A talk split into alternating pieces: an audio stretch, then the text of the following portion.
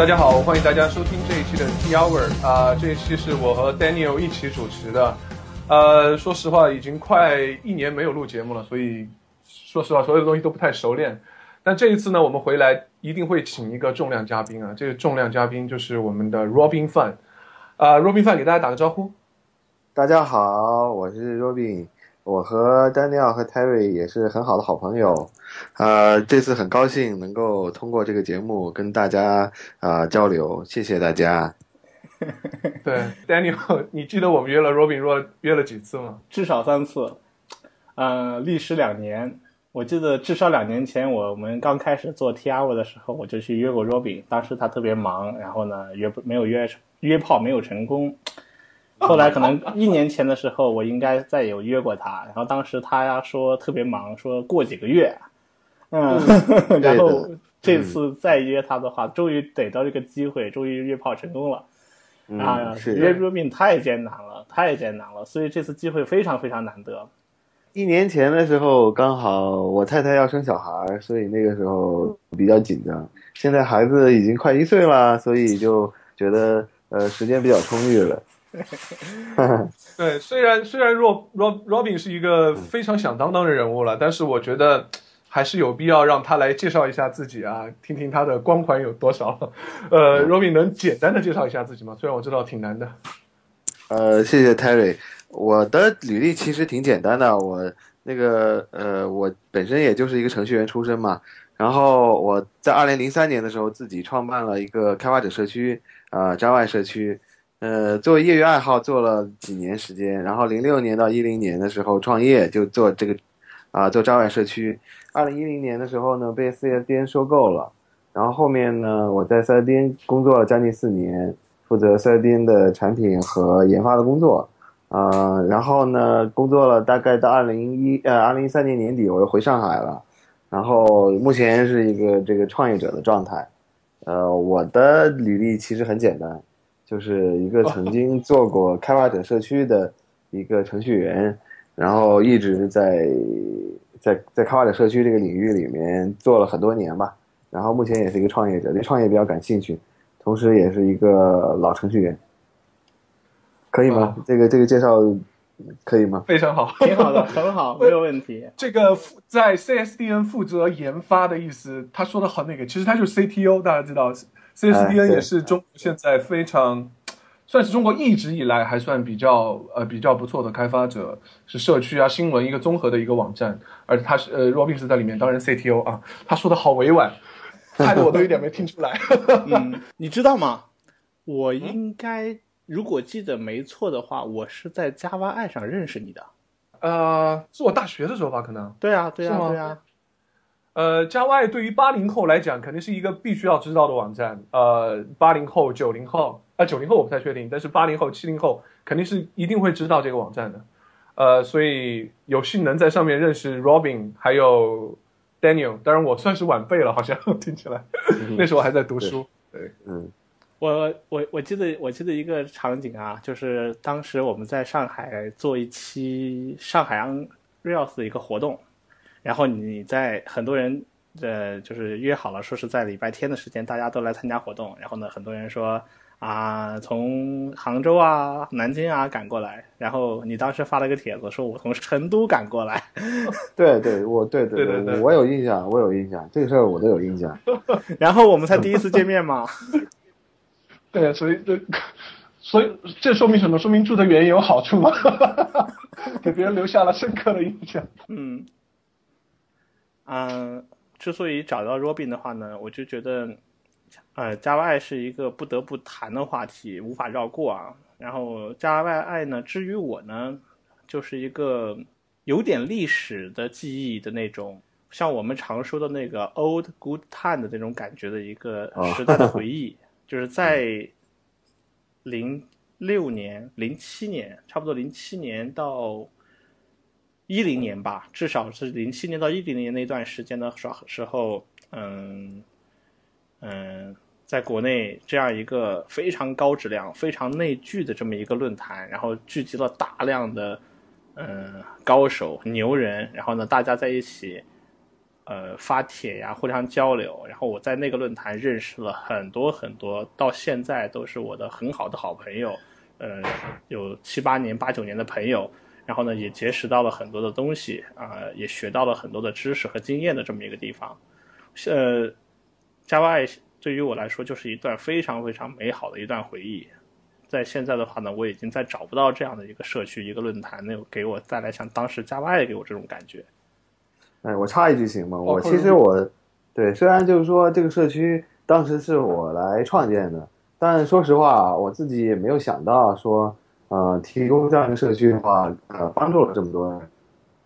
嗯，这个是我自己没有想到的，所以我有的时候听到很多以前会员呃跟我表达类似于像 Daniel 说的这些感言的时候，我自己也挺感动的，就是我觉得说呃自己曾经为大家呃搭建了这样一个平台，让大家觉得很有意义，我自己也觉得呃叫什么与有荣焉吧，我并不觉得说这件事情是我的功劳。只是说，呃呃，叫什么？适逢其会，在这个时间点，然后帮大家做了一些事情，然后大家都会呃记得啊，曾经有这么一个很美好的时代吧。那我也觉得很荣幸。嗯，我们都是后面才加入到 Java i 这个论坛上，在上面发帖呀、看帖呀、回帖啊，然后结交朋友、学知识的。但是，嗯。我们很想知道当时 Java i 是怎么创建的，然后今天刚好罗斌在，能不能给我们讲讲关于 Java 的当时创建的故事啊？啊，呃，我是二二零零三年的时候创办 Java 网站的，当时创办 Java 呢有一个很大的原因，是因为在二零零三年的时候，那个时候呢，呃，我当时我呃，因为我我我在二零零三年的时候，呃，我自己也是一个程序员嘛，然后也做很多很多的这种项目。在二零零三年的那个时代，当时呃主流的呃用 Java 的开发技术都是用 EJB 的，当时还是 EJB 二点零的时代，呃，但是呃就是在我做 Java 之前，在二零零二年的时候，当时做了一个很大的项目，那个项目的话，呃，我做完以后啊，虽然是用 EJB 来完成的，但是做完之后，我就觉得 EJB 这个技术有很大的问题，所以那个时候呢，我就想自己想找一些。呃，更好的解决方案。然后当时，呃，一开始的时候啊，我甚至尝试说自己想写一个框架来替代 EJB，但是后来发现，如果自己写个框架，工作量很大。然后我就在网上到处搜嘛，用 Google 去搜索，想找一个啊有没有类似的，然后符合我想法的这样一个框架。哎结哎结果当时就找到了，就是呃那个时候 Hibernate 刚刚出来，我记得 Hibernate 是二零零二年。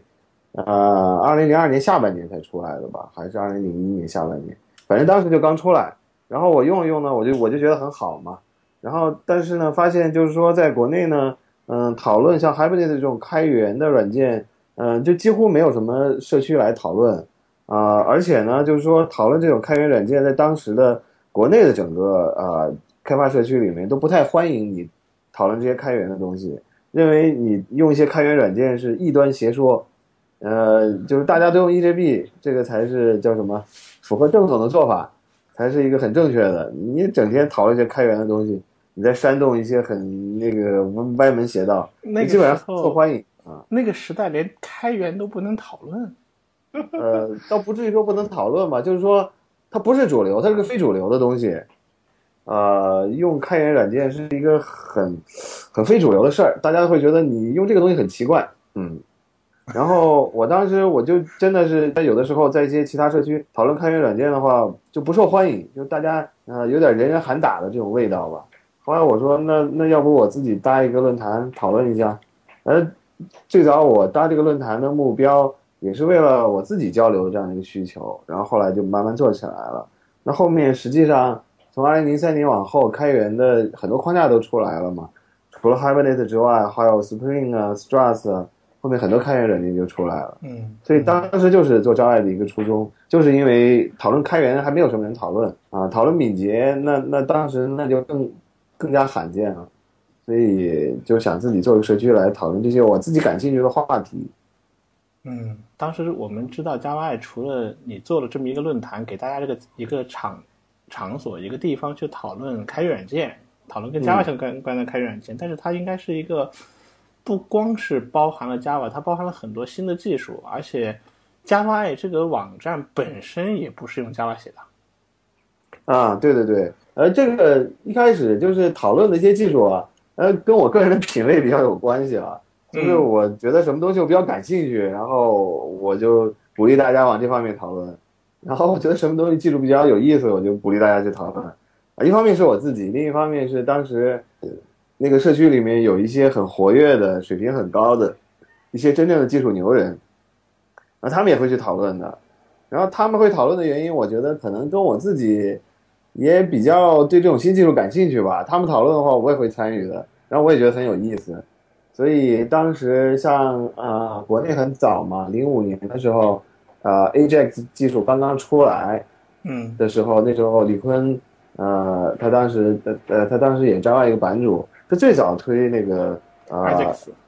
对对对，AJAX 的。而且呃，那个李坤很有意思啊，就是李坤他呃，就是他用这种。Ajax 技术甚至早啊早于那个二零零五年 Gmail 出来的时候，就是说整个 Ajax 技术是二零零五年 Gmail 出来之后，这个技术才火的。但是实际上就是因为呃早年 IE 浏览器支持的这种 XML HTTP 的技术很早就有嘛，嗯，所以实际上就是说在大家呃普遍用 Ajax 技术之前，大概是在零四年的时候。李坤所在的那个公司就已经大量的这种技术了，只是说那个时候他们没有考虑那么多的浏览器兼容性，他们当时做的是企业软件，呃企呃企业端的基于 Web 的软件，所以他们在 IE 浏览器上大量的用这种 H 呃 Ajax 技术提供这种呃客户端的这种强交互体验。那时候他就跟我经常说嘛，然后呃等零五年的时候 Gmail 出来之后。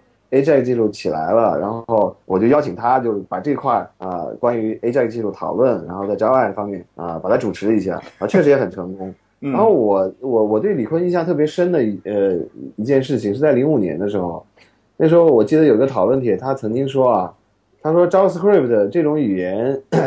呃以后。一定会成为最流行的三种语言。呃，他当时说三种语言还是五种语言之一啊？我我忘记了啊。嗯，他是说那个反反正意思就是说最流行的几种语言之一。我当时我听了他这个论断，我特别吃惊，因为那个时候我是不相信的，因为我觉得至少虽然在在二零零五年的时候，我说我觉得 JS 还是一种纯客户端的技术嘛。对啊。他也不能够承担整个 server 端的所有的能够做的事情。他有这个论断的时候，我是非常。呃，怎么说呢？就是首先，我觉得他这种说法很大胆，然后很很怎么说，很标题党。但是我我我不相信他这个论断。你不相信？当时当时你是怎么想的？你是不是觉得加 JavaScript 就是各个网站贴了很多很多的代码，然后东抄一段西抄一段，做做点网页特效，那就是 JavaScript JavaScript 要干的事情？呃，我还没有，就是说还还不至于说对 JS 这么轻视了。只是说对 JS 认为它是一种纯客户端的东西嘛，嗯，所以呃认为就是它的那种应用的领域还是比较有局限性的，就不认为它是未来特别主流的一种技术。所以那个当时我对李坤的这个论断的看法，就觉得他标题党，或者说他这个人比较轴，然后这个问题是这个这个一个比较轴的看法。但是实际上后来呃啊后来这些年发展起来，特别是后面。呃，在移动时代来临之后啊，HTML5 技术起来之后，那确实是 JavaScript，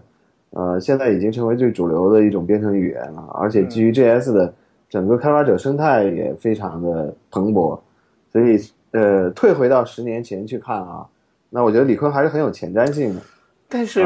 但是问题就在这里啊！你跟李你跟李坤很熟，我跟他也非常熟。然后呢，李坤是就 D，他的网络 ID 叫 D L E E。然后呢，对 D 里啊，D 里他是太有前瞻性了，就是前瞻的太太前瞻了。你明白我的意思吗？就是举我举个例子啊，他是最早一批去翻译那个 RESTful 的那个论文的，对对对对对。然后在 RESTful 还没有成为。大家还搞没搞明白 RESTful 到底代表什么的时候，他已经把论文搞明白、翻译，然后写了一大堆文章，然后人们还觉得云里雾里的。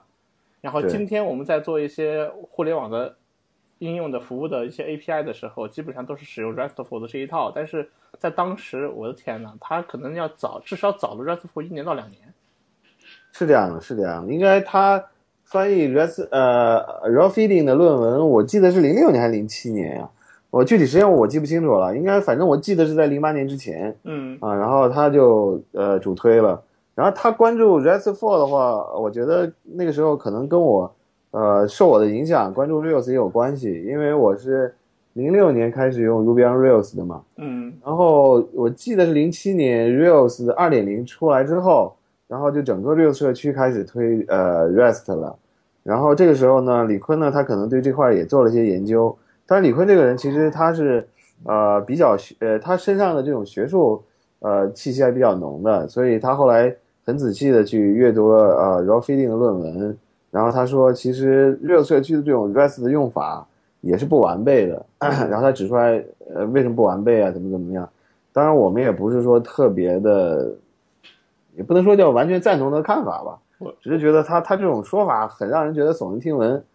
那那后来他就说，那我就组织论文的翻译嘛，就把整个论文翻译出来。嗯，那么实际上从现在来看的话，他他他的那种做法还是蛮有前瞻性的。对对，后面你看 Rails 的框架也不断的在补充 HTTP 的语义，在完善 RESTful 的这个框架。对，那实际上就是说，呃，Rails 二点零的时代对 REST 的这个框架的理解也还是不完全到位的。嗯嗯。然后那你们那段啊时间关于 RESTful 的这个讨论，或者说这种大范围的这种讨论的话，其实我都是属于，我当时其实已经是个旁观者了。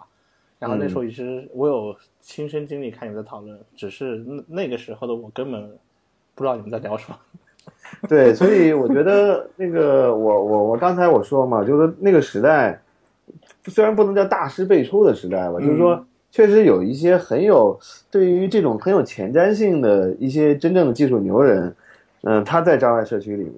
当然你我觉得你你提到了李坤之后，你就不能够不提其他的一些人。我可以随便信手拈来，可以举几个。嗯，我记得一个叫 Portian 的是吧？好像很对对对对对，那个破天他是呃，他应该说呃，他是最早在国内推敏捷的。然后，当我们对于这种叫什么 TDD 啊，就测试驱动开发，还处于刚刚知道这个名词的时候，他在自己的团队当中都已经完全按照呃呃叫什么极限编程 XP 的这些实践去推了，包括测试驱动先行啊，然后包括所有的这个整整套这种极限编程的啊实践的流程。所以后来我到杭州的时候跟他还交流过，然后他那个团队真的是非常非常有前瞻性的啊，包括你知道吗？就是俄浪 这个社区啊，嗯，最早其实也是就国内的俄浪社区之所以能够起来，跟它有特别直接的关系，因为他很早的时候他在杭州做的是那个呃呃视频监控系统，它叫杭州安安防吧，然后就他做那种视频监控软件呢，其实实际上有很多呃那种视频监控系统是比较恶劣的环境下，然后持续提供服务的，所以呢，他呃他应该大概是在我记得零五年零零五年零六年的时候，他就开始用俄朗，他在找一种啊、高可靠性的软件，就是在各种各类的环境下，然后这种软件都能够持续的、有效的来提供服务啊。然后他找来找去，最后找了俄朗啊。他我记得我我是零，我我记得应该零五年下半年，我到杭州去拜访他，然后在他家里的阳台跟他聊天，他滔滔不绝的跟我介绍那个呃他对对 Rails 的实践啊，俄浪的时间。那时候 Rails 我跟他已经探讨比较多了。但是他跟我说俄浪的时候，我还是刚刚听说，啊，听他说了很多东西，我也觉得挺有意思的。然后后面呢，郊外就有很多人开始讨论啊、俄浪这种技术，就是俄浪可能应该最早在那个呃呃在国内开始被应用起来了吧。包括后来呃郊外上有一个人叫 Trust No One，他也是我的朋友，在上海在经营，那他也是很很早很早开始用俄浪，他那个时候在一家电信公司嘛。他们那个公司是跟那个呃爱立信是有合作关系的。嗯他们因为跟那个爱立信有合作关系，所以很早接触俄朗这种技术。嗯那时候我们都没有听说嘛，天天给我们普及这种东西，哇，就觉得很有意思。然后接着一堆人前赴后继的就开始就搞了，搞函数式编程，搞但是你你有没有发现，当你开始搞明白了 Erlang 之后，他们又开始普及 Camel 跟那个 Haskell 了。对这帮人，然后又玩更高级的东西了，而且那个时候，零零六年、零七年，然后一然后他们就组织一堆人每天学 SICP 嘛，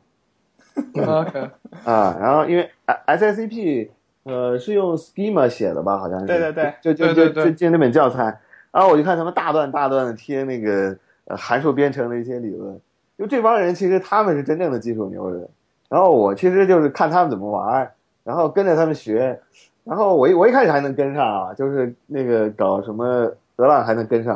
然后跟到后面就开始玩一些这种纯学术化的 Schema、Lisp。跟到后来，我发现我也跟不上了。然后 Smalltalk，那个时候招上有一个呃呃，也是一个那牛人叫徐浩，嗯徐浩后来在 SolidWorks 也是呃很牛的一个专家。他最早，然后他是就是说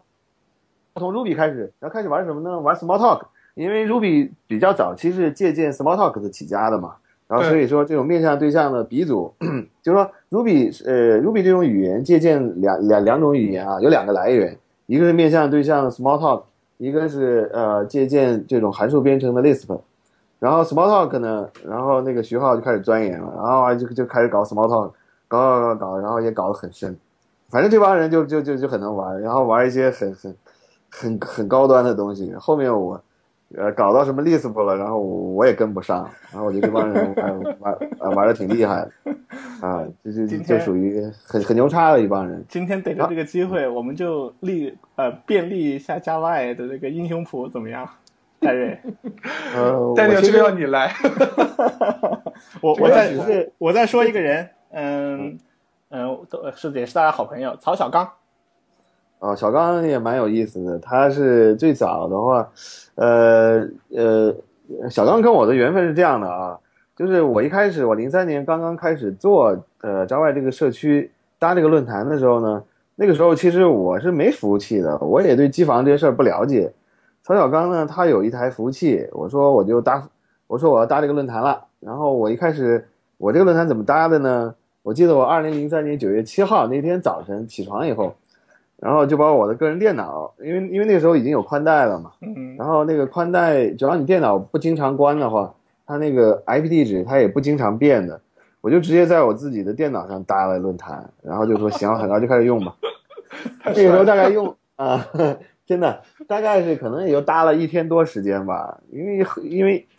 因为那时候还是社区里还是有些号召力的，一上来可能就几百个用户注册了，然后速度就开始变慢嘛。然后小刚同学看到了，然后那个时候我跟他不认识，他估计一开始也是在社区里也跟我聊天，然后知道我了，然后就主动来联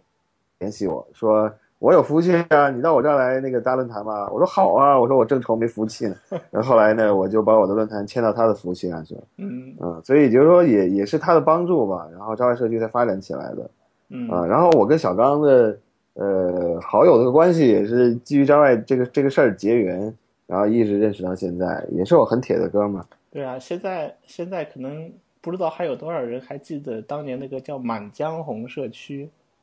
啊，对对对对，他、对他和他和夏新，然后组织翻译那个呃很多很多开源的文档，包括 Hibernate Spring，对对啊，后面还有，很多，还还有很多啊，包括 JBoss 的很很多他的文档，组织非常严密，翻译质量也极高。哎，然后因为这样一个原因的话，其实实际上后来小刚我和那个 JBoss 的呃半王，然后关系也不错，也也是通过这种开源的关系认识的。半王也是很牛的一个人啊，他是台湾人，但是他到美国读了博士，毕业之后，啊、你知道他在哪工作吗？他在美国 NASA 工作，就美国的、哦就是刚刚发现。地球的孪生孪生星的 那个对，他在美国对航空航天局工作。他在美国航空航天局工作的时候呢，那个时候闲来无事，然后写写开源软件。他写的是 JBoss 的那个 Cache 这个项目，然然后后面呢，他可能觉得在 NASA 待着挺没劲吧，后来就跑到 JBoss 去了啊，负责 JBoss 的很多的开源项目的维护。然后再后来呢，他就被派呃被呃就 JBoss 被 Red Hat 收购了之后呢，他被呃 Red Hat 派到呃亚太，负责整个亚太的所有红帽的一些开源软件的一些咨询，主要是呃主要是 JBoss 这条业务线。然后呢，呃，当时呃这这这个时候应该是零，我想想看啊，大概应该是到零八年零九年了。然后呢，那个因为半王在对 JBoss 整个产品线是特别特别熟的嘛，应该说在 JBoss 方面，呃，应该说是呃最顶级的专家了。然后呢，淘宝当时是大量的用那个 JBoss 的，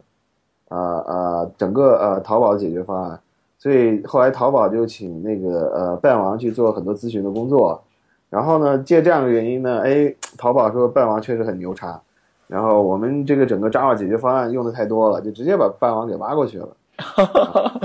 对，然后半王后来他他一直到现在也在阿里集团，然后中间也是在阿呃在淘宝网负责啊淘宝开放啊淘宝开放者平台，后来负责阿里云啊阿里云的总裁，现在是在菜鸟网络，然后一直也在啊阿里集团，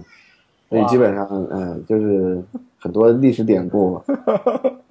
哇，听起来感觉，啊，我都不知道该说什么了。我。Terry，，我的下我的下巴已经掉到桌子上了。然后当时和《满江红》和曹小刚一起合作的那个，呃，也是一个青年才俊啊，叫夏新。我记得他还比我小一两岁呢。他是很早很早创业的，我记得应该是在，呃，零四年开始创业的吧。跟一个朋友，然后呃呃，从搜狐出来的朋友，创办一家那个互联网广告公司。后来大概在零六年的时候，他就卖掉了。那个时候可能他就退休了。他那时候还不到三十岁吧，他就退休了，然后说是到全呃到世界各地去玩，在后面，然后就就已经就这个人就消失了，我就再也不知道他的消息了。说不定可能现在不知道在世界哪个角落去玩去了。说不定今天的 T R 播出去之后，通过什么六度分割原理，呃，有听众的朋友的朋友还认识他，然后就把他给给弄出来了，也说不定。夏新蛮有意思的，夏天夏新也是复旦毕业，后来去 I B M。然后做那个呃做 consultant，啊，然后再后来呃他自己出来创业的，属于这个技术人最早一波创业的吧，而且创业有成的。你像我们这种这种还在打拼，人家 N 年前就已经退休了。你的好哥们还有老庄吧？对啊，对老庄也是，老庄现在在华为负责整个华为的开源方面的呃项目，嗯，老庄蛮有意思的，老庄是。呃啊对，呃跟我也呃跟我也是，呃时不时大家一块吃饭聊天。老庄是一个，我觉得是一个怎么说啊，具有独立思考精神的一个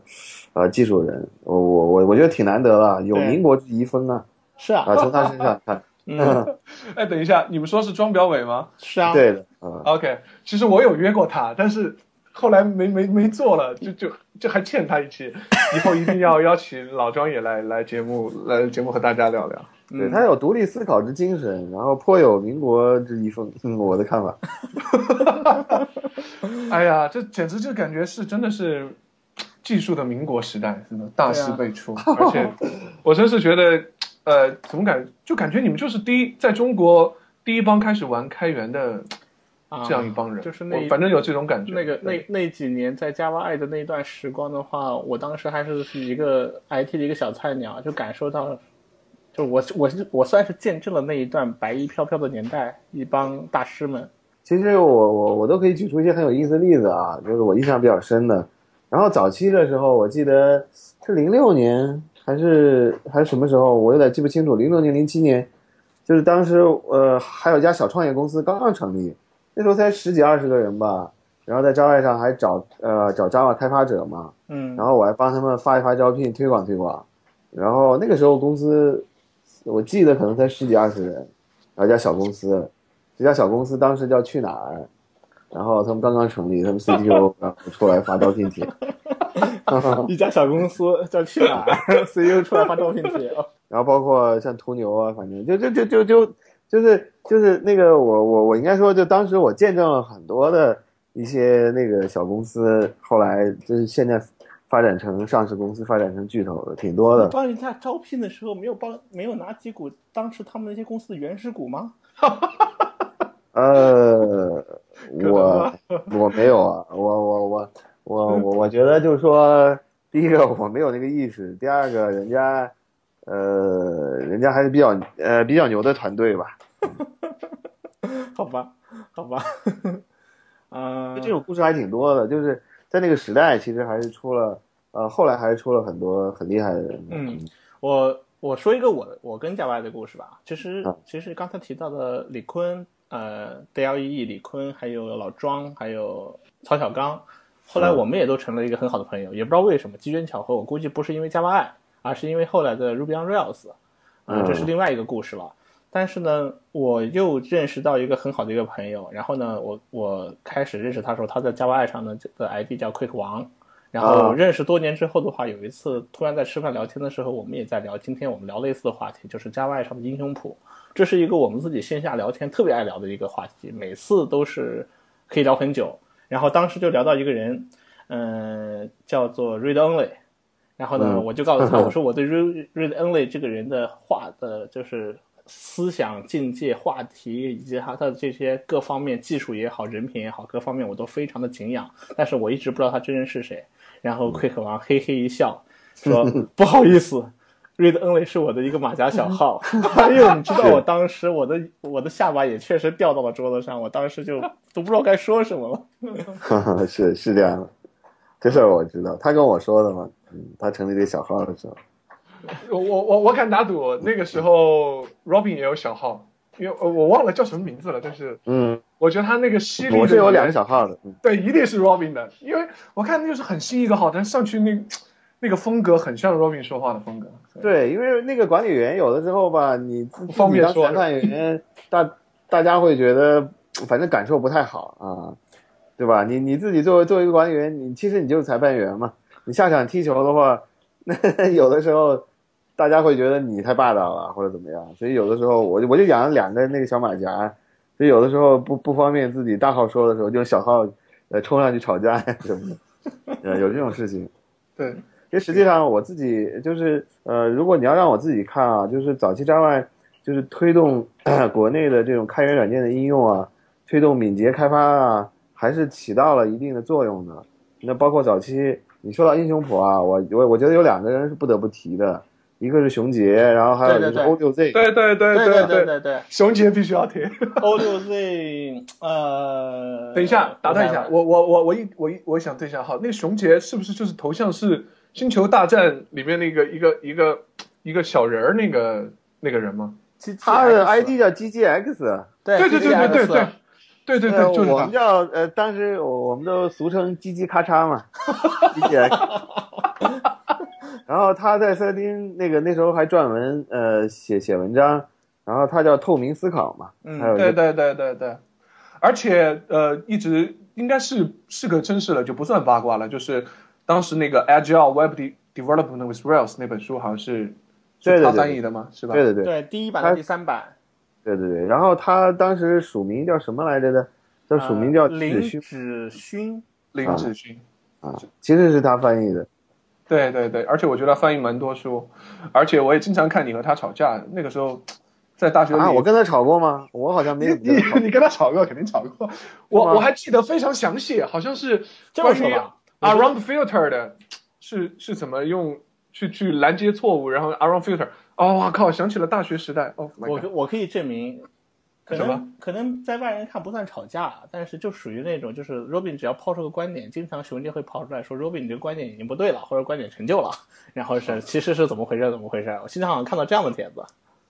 对，我还记得 Robin 回复当时我我最讨厌这种鼻子呃什么什么是胡子眉毛一把抓的解决方案，然后哒哒哒哒给出自己方案。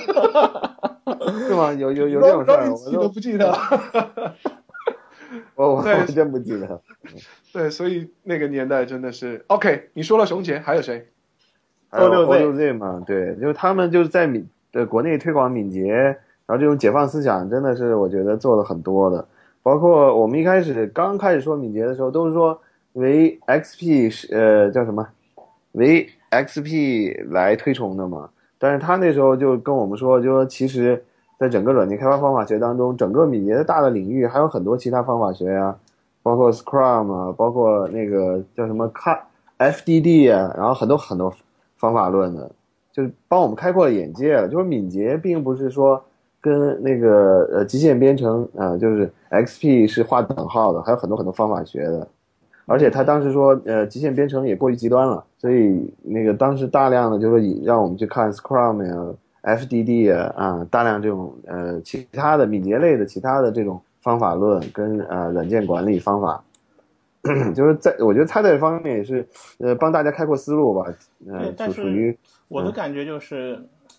一就是我们通常技术论坛，我们就是讨论一些具体技术问题的时候，我还可以查查文档，然后可以去实践一下，然后我能比对出哪个更好。但是，一谈论到跟敏捷相关的时候，O 六 Z 也好，GGX 也好，上来以后，他们讨论都是哲学问题。我的天！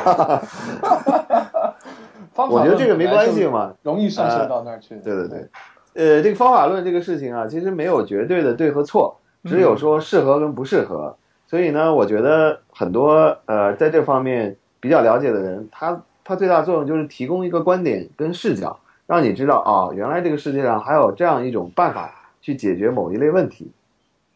如果说呃没有他们来做这种普及和布道的话，那可能我们并不知道啊，原来还有这么多东西啊。这呃，这是我想说的。但是呢，就是说，除了这种哲学方法的软件开发的布道之外，其实实际上，我觉得当时在招上还是有很多很多这种呃比较务实的一线的这种开发者，然后有很多很多这样的人。对，所以就感觉就是又有虚的，又有实的，什么啊，什么都都在这里，很先进的东西都有，就就给人这种感觉高大上。所以，其实我想问一下，就是你当时真正开始做 Java 的时候，就是。想过就只是玩一玩的吗？开始是怎么一个开始？为什么要去做？对，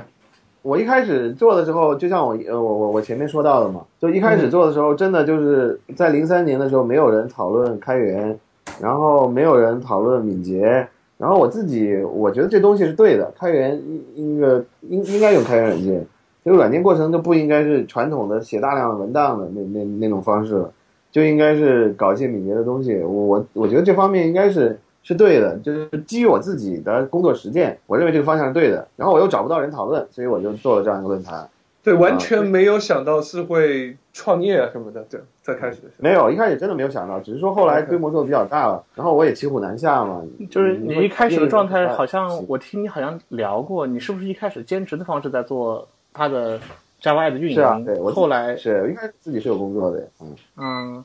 就后来发现这头这个就是骑虎难下，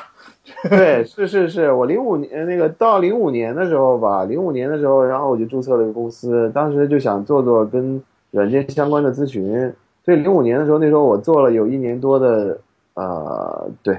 呃零呃零五年到零六年做了一年的软件咨询顾问嘛，就呃帮很多很多公司解决一些技术问题。反正当时也挺锻炼我技术能力的，嗯，但是只是说觉得软件咨询这事儿呢，它不是一个可规模扩张的方式，它如果做成一个创业的话，它不是一个互联网项目，所以后来呃我我后面就不做了，不做的话就就就死心塌地的做这个呃这个网站了，嗯嗯，那嗯我我再我再想问一个问题啊，就是因为其实对于搭一个论坛来讲。对于一个技术人员来说，真的是非常容易的事情，不管是用现成的还是还是用个什么自己做。但是我很想知道，就是怎么能在你第一步去找到这么多优秀的人？你觉得是你有一个你做了些什么事情，或者说你有什么样的特质能能能干到这样？他可能有一部分原因就是 Robin 前面说的嘛。他说当时 Robin 他自己感兴趣的一些开源的，像 Hibernate 和一些其他的一些东西，他根本找不到类似的论坛，就自己搭一个，结果一堆人找到了他。呃，对，是这样，是这样，对，是确实，而且而且，其实早期招外的用户不多的啊，注册会员不多的，呃，从二零零三年九月份一直到二零零六年的八月份，就三年的时间啊，其实注册会员只有一万人的。哦，三年这个这个社区一万人，对对对，这个社区发展了三年，其实注册会员只有一万人。当然跟我那时候比较严格有关系啊，我是属于。你注册超过三个月不活跃的，发帖少的，我可能就直接就把 ID 干掉了。哦，你要干这种事儿啊？啊，是。那你干掉了多少 ID？我估计就是如果我不清理的话，我估计可能 ID 就是假设我我我一直不清理 ID 的话，可能到零六年八月份就三年的时间，我估计能够有个五六万七八万，应该是会有。我勒个去！我觉得我那时候我一直我一直觉得你们那边会删帖就了不起了，你居然会主动干 ID，三个月。我我我不记得多长时间了，反正我当时写了一些脚本嘛，定期跑嘛，反正长时间不活跃就删掉。然后确实很多人很郁闷，说我们注册个 ID 怎么过段时间？现在现在想这个事简直是丧心病狂嘛！你刚你知道你刚才说你刚才说你三年时间才一万注册用户，我在心里面还在想呢。我说我们搞了一个小众的语言社区叫 Ruby China，然后呢，我们 Ruby China 三年都两万注册用户了。然后你回头划划分一转，说我还删账号，如果不删的话要五六万。对啊，所以所以我觉得我们现在那个 Ruby China 那个论坛，真是他们真的是太幸福了。他们这么容易就能发帖，大家可能我不知道。去跟华盛，我就跟华盛讨论一下这个这个问题。我们要对我给大家讲个故事，大家可能不知道，就是嗯加 Y 在我心目中可能是这个世界上删帖率最高的论坛。我刚刚泡这个论坛的时候，就前一两年就就发不上去帖，你知道吗？一发就被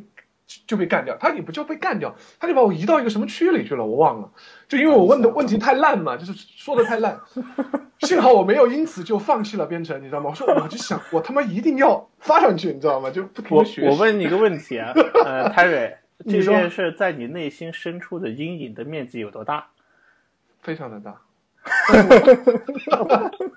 所以其实我也是觉得，嗯，怎么讲呢？是反而反而从反向刺激了我吧，然后去去去去学习，我没有因此厌恶这个这个事情，我觉得也也蛮好的。所以我其实也想问 Robin 啊，就是你这种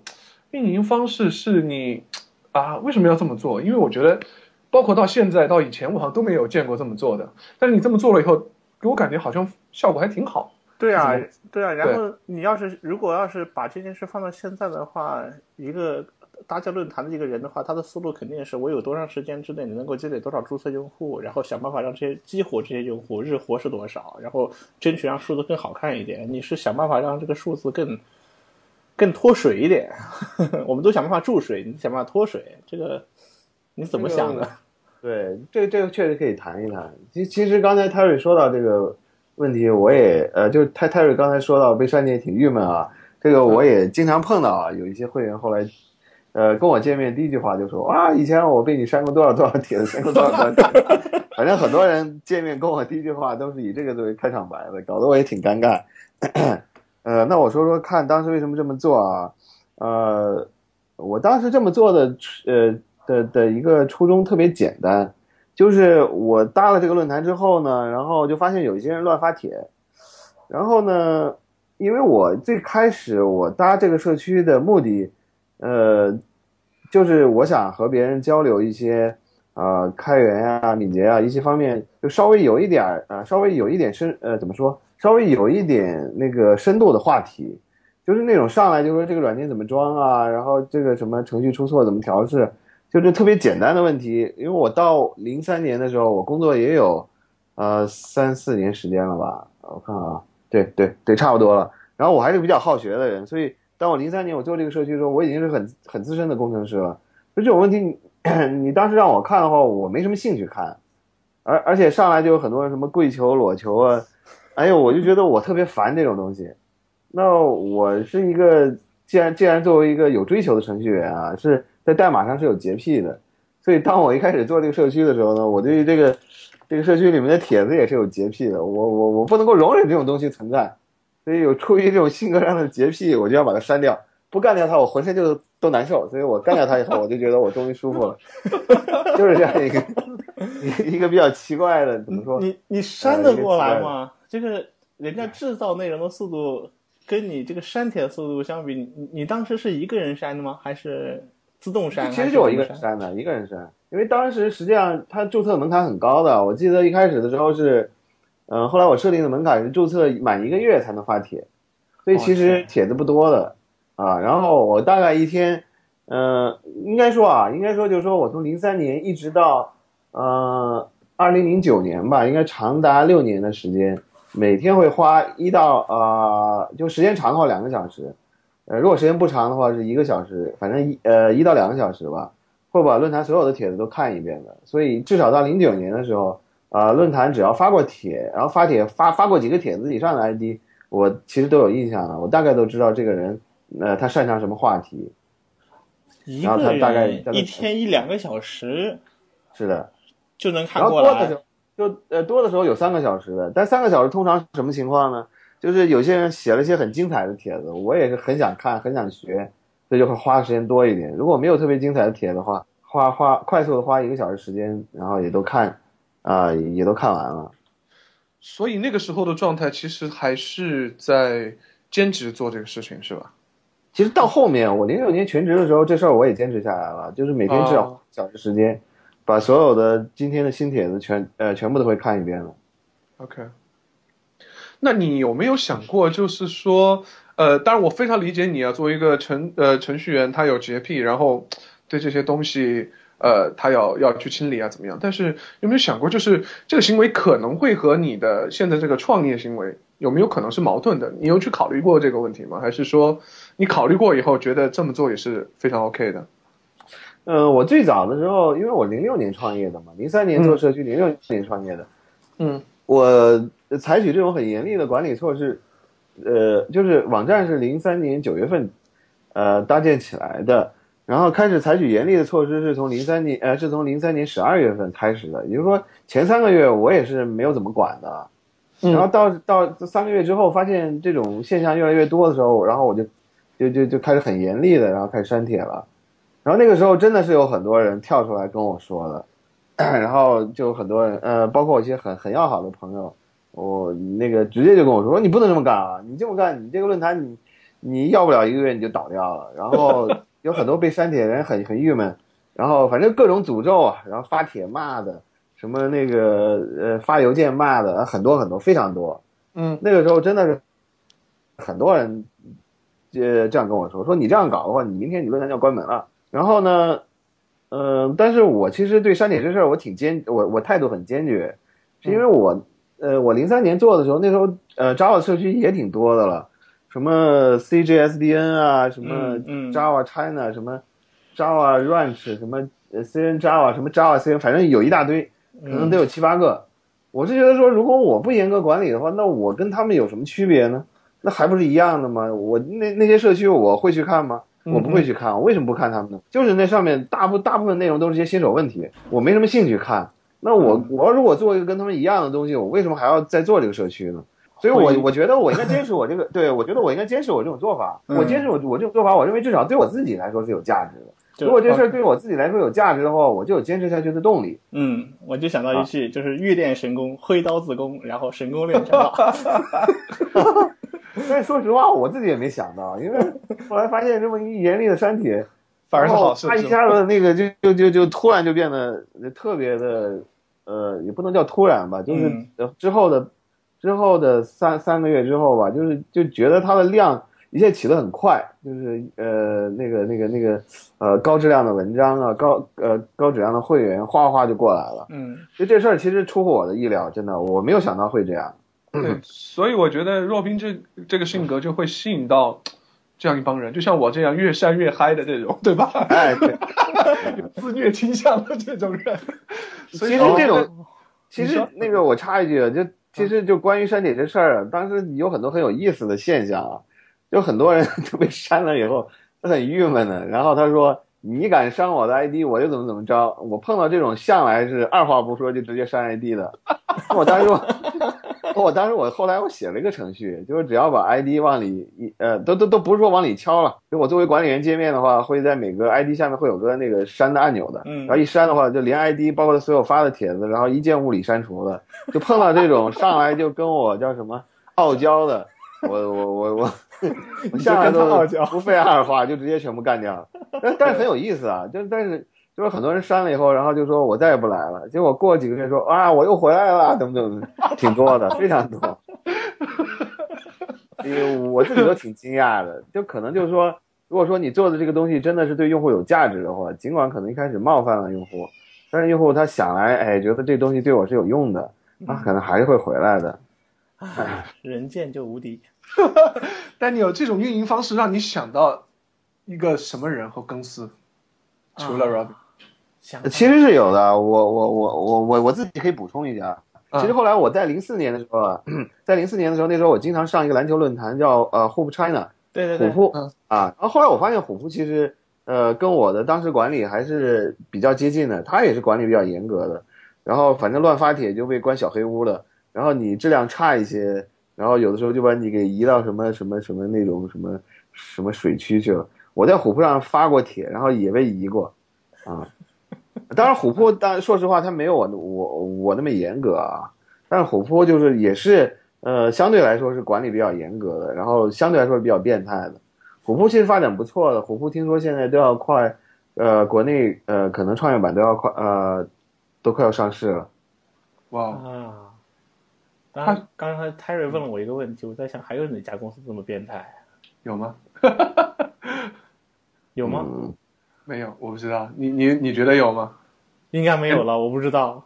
？Anyway，其实我是想说，呃，现在你们说成这样，我说的好好像不太贴切了。我是觉得他这种运营方式给我感觉挺像苹果的。那那太过于了。有有点过，我是真觉得，因为我是觉得他有很强的自己的 opinion，就是然后，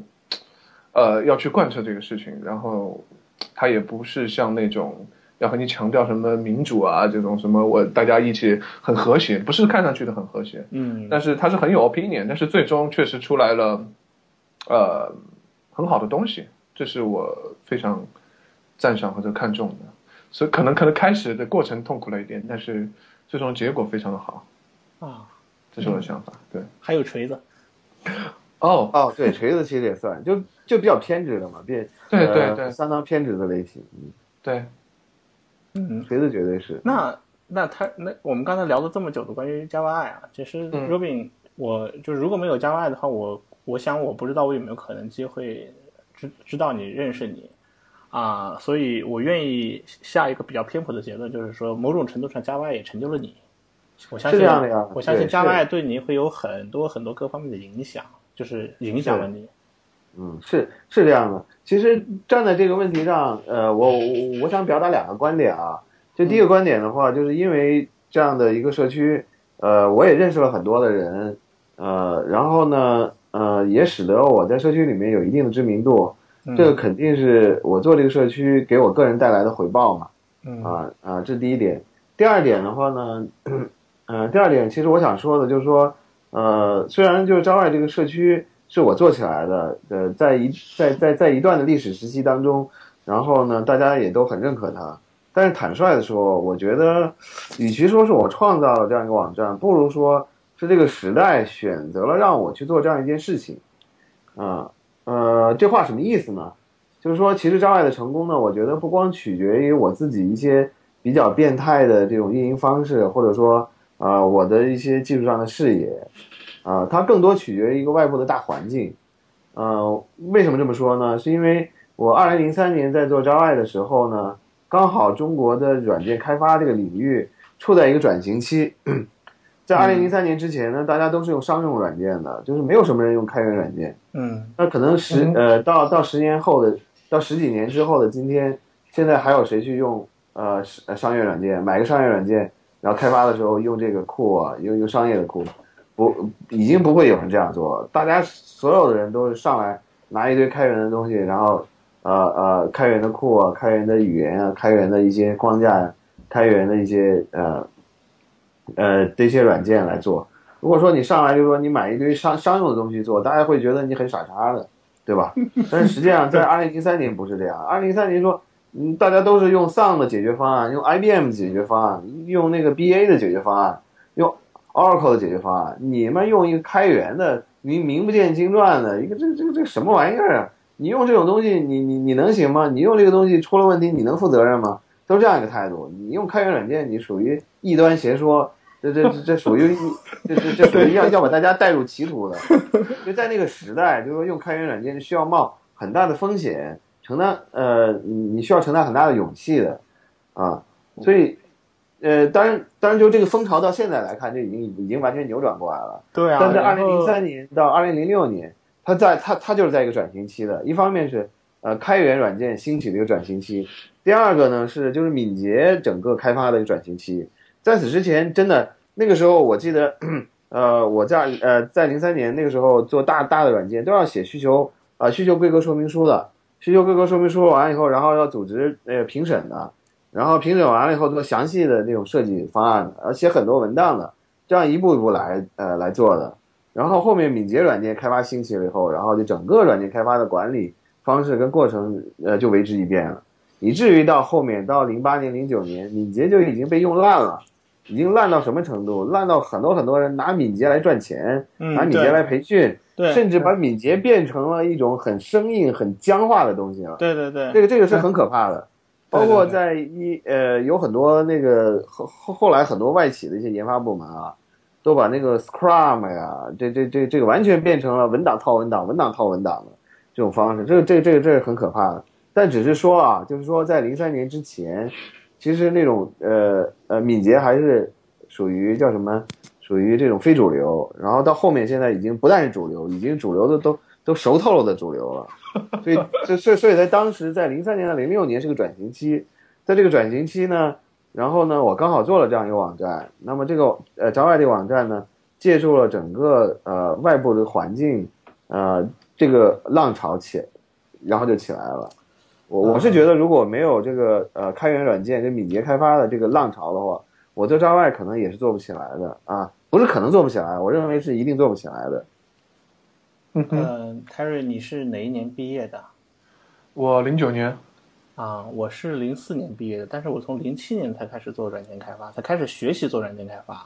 嗯也就是说，我们两个人应该至于刚才 Robin 说的零三年到零六年这一段儿，这种从从商业软件时代到开源软件时代的这种大的变迁，我们俩应该是刚好踩在了它的变迁之后的这个后面这个时代，而没有而错过了这样一个转大的这个大时代转型的这种这个过程中。所以 Robin 说的这个东西的话，我现在听了以后我能明白，但是我很难想象，以普通的一个程序员在那样一个大时代的发展契机中如何自处。我想问这样一个问题，抛给 Robin，因为他是那个时代的一个亲历者。然后再往后看的话呢，我们也经历过了从互联网时代到移动互联网时代的转型，然后再到现在，还有不断的有各种各样的趋势，然后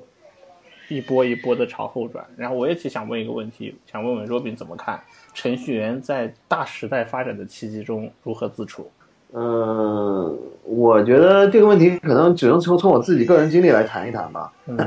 呃，我最早就是说，为什么用开源软件啊？呃，其实道理很简单，就从自己实践当中来的。那个时候 EJB 的开发真的是很复杂、很麻烦的。然后呢，虽然人家告诉你 EJB 这玩意儿就是对的，但是你自己实践下来，你发现这东西太复杂了，应该用一些更简单的方式去做、去解决。那你说你应该相信别人给你的灌输的道理呢，还是相信你自己实践出来的道？呃，你实践出来，你实经过你自己实践验证出来的一个结果呢？所以我觉得还是要相信自己吧。所以那个呃，怎么说套套用一个呃叫叫什么正进正确的话，叫实践是检验真呃实践是检验真理的唯一标准嘛。嗯就嗯那时候我说 EJB 这东西那肯定是要要要不行的，要完蛋的。那个时候大家说你这你你简直胡说八道。但现在看 EJB 后来呃，就至少传统的 EJB 后来早就就就就死亡掉了嘛。所以就是说，我是觉得作为一个开发人员的话，第一个 不要盲目的呃崇拜或者相信某个权威说的话，嗯就嗯一定要通过自己的实践去检验。然后，如果通过你自己实践检验，你发现一个方案一呃呃有问题，然后你自己也许能找出一个更好的办法，那你还是应该相信自己的实践嘛，用实践一呃用你自己的开发实践去来呃来验证跟判断啊、你这样做到底是对还是不对的。那包括后面像那个 Ajax 潮流起来也是一也是一样的道理啊，就是通过 Google 的实践和很多公司实践这样做就是对的呀。那既然这件事这件事情经过实践它是对的话，那这事儿肯定是靠谱的呀。最后面就起来了。再包括后面啊，REST 就是实际上 REST 的起来之前呢，整个大的公司也在推推什么呢？推那个叫 SOAP 的东西对对对啊。然后后面呢，就把 SOAP 又包装了一下，叫，SOA，SOA 对吧？嗯然后这个时候大概是我记得零八年、零九年的时候狂推 SOA，然后其实我当时就觉得很很可笑，这这这这东西明显是太重了嘛。然后整个 Real 社区用 REST 用的如火如荼，你搞 SOAP 这这这，或者说用那个包装成 SOA，这这这事儿肯定是有问题的。嗯但是在那个时代时代，你你跟他说 SOAP 这这玩意儿肯定是不行，那没有人相信你的。结果过了几年呢，没有人再提可是。可是很多很多人呢，他没有那么强的那种能力，可以自己去判断是吧？判断和验证，并且相信自己验证，所以他还是仰仗和依赖于那个时代的大牛的言论和大牛的是选择。然后呢，但就有一些大股大牛呢，他是有一种突破精神，或者说有反骨这种感觉。然后呢，他会另辟蹊径的给把人们带领到另外一个层面去。然后呢，打开一个些新的时代。对对对，但是 Daniel，你知道，我觉得对于这帮人最重要的是什么吗？他们，我是觉得，你说可能不是他没有很多真呃力量自己去判断的，我觉得他们最重要的是要保持开放。呃，我我看了 Robin 有一篇文章，我还记得，就是他说很多人有酸葡萄心理，其实他是不愿意学新技术，然后看你学他就不舒服，你知道吗？啊，然后就说你那个不行不行，然后若我觉得若冰当时好像那句话说的是什么？这叫牛逼哄哄的陆倩，说这些人，你是这么写的吗？哎，对对对对，牛逼还是若冰你自己也记不到？啊我，这句话我有我点印象，对我有点印象，牛逼哄哄的露怯能 理解。对对对，确实有一帮人他不是他不够 open，他是觉得他不想你学，你知道吗？嗯，真的是有这种人，所以我是觉得，如果你没有能力自己判断，那么你至少啊、呃要保持一个开放的心态。我是觉得这个可能是更重要的。如果你没有能力自己去找一条新的路的话，我很认同，我非常认同。对，关于这一点，我想补充几句啊。其实我因为我自己本身也不是学计算机出身的，我也是后来那个毕业之后看互联网大潮起来了，就就我我们今天我们今天在一起聊天的时候，只有一个人是学计算机出身的，所以那个人应该去面壁。这俩都不是吗？罗比学的什么呀？我我本科我是那个学管理的嘛，啊、嗯，我是学机械的。啊、然后 我就说说我自呃拿自身的经历来来来来做一个参考案例吧，呃，看看能不能抛砖引玉。就我本身我不是学计算机的，然后只是觉得这个行业挺好的。然后呢，我因为小的时候学过计算机，当然那个时候是用什么那个呃 Pascal 编程，所以呃 Pascal 跟 C 吧，C 反正也懂一点点了，就多多少少还是有一点点基础的。所以后来呢，就就就开始自学了。我自学的时候，因为本身也不是科班出身嘛，说实话也不知道该学什么，因为不知道该学什么，反正那既然不知道嘛，那就什么都学呗，反正逮什么就学什么呗。什么编程那个时候，什么 ASP 啊，然后 VB 啊，什么 Delphi 啊，Power Builder 啊，然后包括操作系统的什么呃呃 Linux 啊 NT 啊，然后什么数据库 SQL Server 啊 Oracle，反正我是基本上。我觉得什么东西比较呃呃，就至少它是一个比较流行的技术吧，我都去接触，都去涉猎，都去学习。所以那时候是不挑食的，什么都去学。所以那个时候你肯定是个宅男。哎，对，是这样的。单身狗我记得，啊，对，是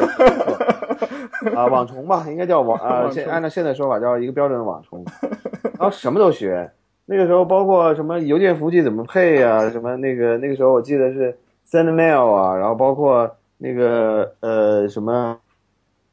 阿帕奇软件呀、包括什么，反正各种各样的，基本上点什么学什么。对，啊我我知道你除了精通 Java 之外的话呢，你后来也很精通 Ruby，然后你还用过 PHP，然后呢你在某些地方还表露出你是个 Shell 写 Shell 脚对对对本的高手。对对对对对对对。其实我其实在，说实话，我在运维方面还是比较资深的。说实话，在数据库领域跟运维方面，因为这块儿我早期呃也花大量时间研究你。好像还是一个叫做 IT Pub 的一个呃，一个版主，一个版主是吗对？对对，是的，是的，因为那个时候我大量的钻研那个数据库跟操作系统嘛，所以早期的时候也是 ITPub 的一个版主。啊，因为这个原因，在 ITPub 上我认识了 Dilly 和那个冯大辉嘛。啊，那个 Dilly Dilly 跟大辉都是当时 ITPub 的版主。啊啊，那个时候我是大量的钻研 Oracle，ITPub 当时是呃 Oracle 最大的一个社区。对对对，嗯，然后反反正那个时候我真的什么不都不因为不懂什么，所以什么都学。然后慢慢的后来找自己兴趣爱好，但是因为早期学的东西特别杂，所以什么东西都会一点儿，然后什么东西大概都了解一点。嗯那么后面呢，就是呃有一手一开始什么都学的这种比较杂的呃做法吧，所以对于学新技术始终持一个就始始终持有一个开放的心态，就什么新东西我都愿意去学习去接触，不是上来先否定它，啊，只是说学完以后大概知道啊这个东西它适合于什么的场合，适合于什么样的领域。所以关于这一点，我之前我举过一个例子，我我我我之前我可能发过帖啊，就是作为一个技术人员最或者说程序员吧，最忌讳的是什么呢？就是说，呃，我呃我手里拿了一把特别厉害的锤子，然后我看什么东西我都我都上去，我就认为它是钉子，我想去敲一敲。呃好的程序员永远是他自己有一个庞大的武器库，我知道在什么场合下用什么样的武器，呃，我我我我做什么样的这个叫什么？我我做什么样的工？我做什么样的那个呃家具？然后我用什么样的材料？这个叫叫叫什么？看菜吃饭嘛。嗯好的，这个这个这个程序员应该是这样的，就是你的你应该有很庞大的武器库，然后呢，你知道在什么场合下应该最适合运用什么技术去解决这个特定的问题。所以程序员最呃我我觉得最应该具备的两点啊，就第一点开放的开放的学习心态，嗯然后这样呢能让能够让你自己不断的学学新的东西，因为技术领域更新换代太快了，如果抱残守缺的话，几年时间肯定被淘汰了，所以你一定要不停的去学新东西的，开放的学习心态。第二个什么呢？第二个就是说你要有一个呃足够好的视野，但是呢，这个足够好的视野也取决于你一定要学很多的东西，接触很多知识，你才能有你的视野才能开阔嘛。如果你学的东西很窄，你的视野就会非常狭隘的。在这里呢，我忍不住想黑一些那个微软的 MVP 啊，继续继续继续继续，来来说实话，其实说实话，我我我最早我也是学微软技术出身的嘛，嗯，然后从那个什么 VB 啊、ASP 啊、Windows NT，真的我我我是属于从 Windows 什么时代开始呃用起来啊？我是从 DOS 三点二就开始用起来的。那个时候虽然我不是学计算机的，但是因为那个呃我在上我在上高中的时候，我在上初中还是高中的时候，那个时候我们学校有计算机课外辅导课嘛，然后我比较感兴趣，然后那个时候呃就开始接触 DOS 三点二了，我记得是。嗯是不是 DOS 三点二？我记得不太清楚了啊。然后后面呢，就上大学的时候就开始接触 DOS 六了哦，DOS 六，对对对，啊，然后就 DOS 六，那时候还会写点简单的那个 debug 呢。然后在后面就是说，呃，就开始用 Windows 三点零、三点一、三点二。我记得 Windows 呃，就一九九五年的时候，那时候我刚上大学嘛，嗯然后 Windows 九五出来，哇，惊为天人。那时候我在我们一个呃博士生的师兄的宿舍里，然后他用的 Windows 九五嘛，哇，如醉如痴的，一遍一遍安装，一遍一遍安装，一遍一遍的那个用 Windows 九五，然后后来面后面用 Windows 九五 SR 然后 Two，然后就是说那个版本就后来俗称 Windows 九七嘛 Win 九，七，Win 九七啊，对对对，然后我应该大概是从九七年、九八年的时候，从我博士生的那个师兄那开始用 Windows NT 的，哇，一用 NT 发现哇，NT 这东西太太稳定了，不像 Windows 那样老崩溃啊，NT 真好。后面我就直接改用 NT 了。然后那早期的时候，NT 安装都很困难，因为它 NT 早期的时候，我玩过，它不支持啊 PNP，就是即插即用，然后驱动程序特别难装。呃，那个驱动程序安装还只是呃第二麻烦了，第一麻烦是安装的，它麻烦在哪儿呢？就是说 NT 早期的，因为它那个操作系统是不兼容 Windows 的 FAT 三二的，所以它啊最讨厌的是什么呢？就上来你要先用 DOS，在呃 DOS 在 C 分区先装一个简单的 NT，然后再格式化成 NT 系统，然后再重新引导，然后再装，特别特别麻烦啊！反正那时候我早期搞那玩意儿也钻研了半天。就是实际上就是说我其实是一个，我早期是一个 Windows 挺死忠的这样的一个用户的，包括那像 C 现 Q 在现在很多很多人现在上来以后都在问，为什么 Windows 操作系统要从 C 开始，就是盘符要从 C 开始，A 和 B 哪儿去了？对啊，这个时候我就是真的是 A 盘符、B 盘符开始用过来的。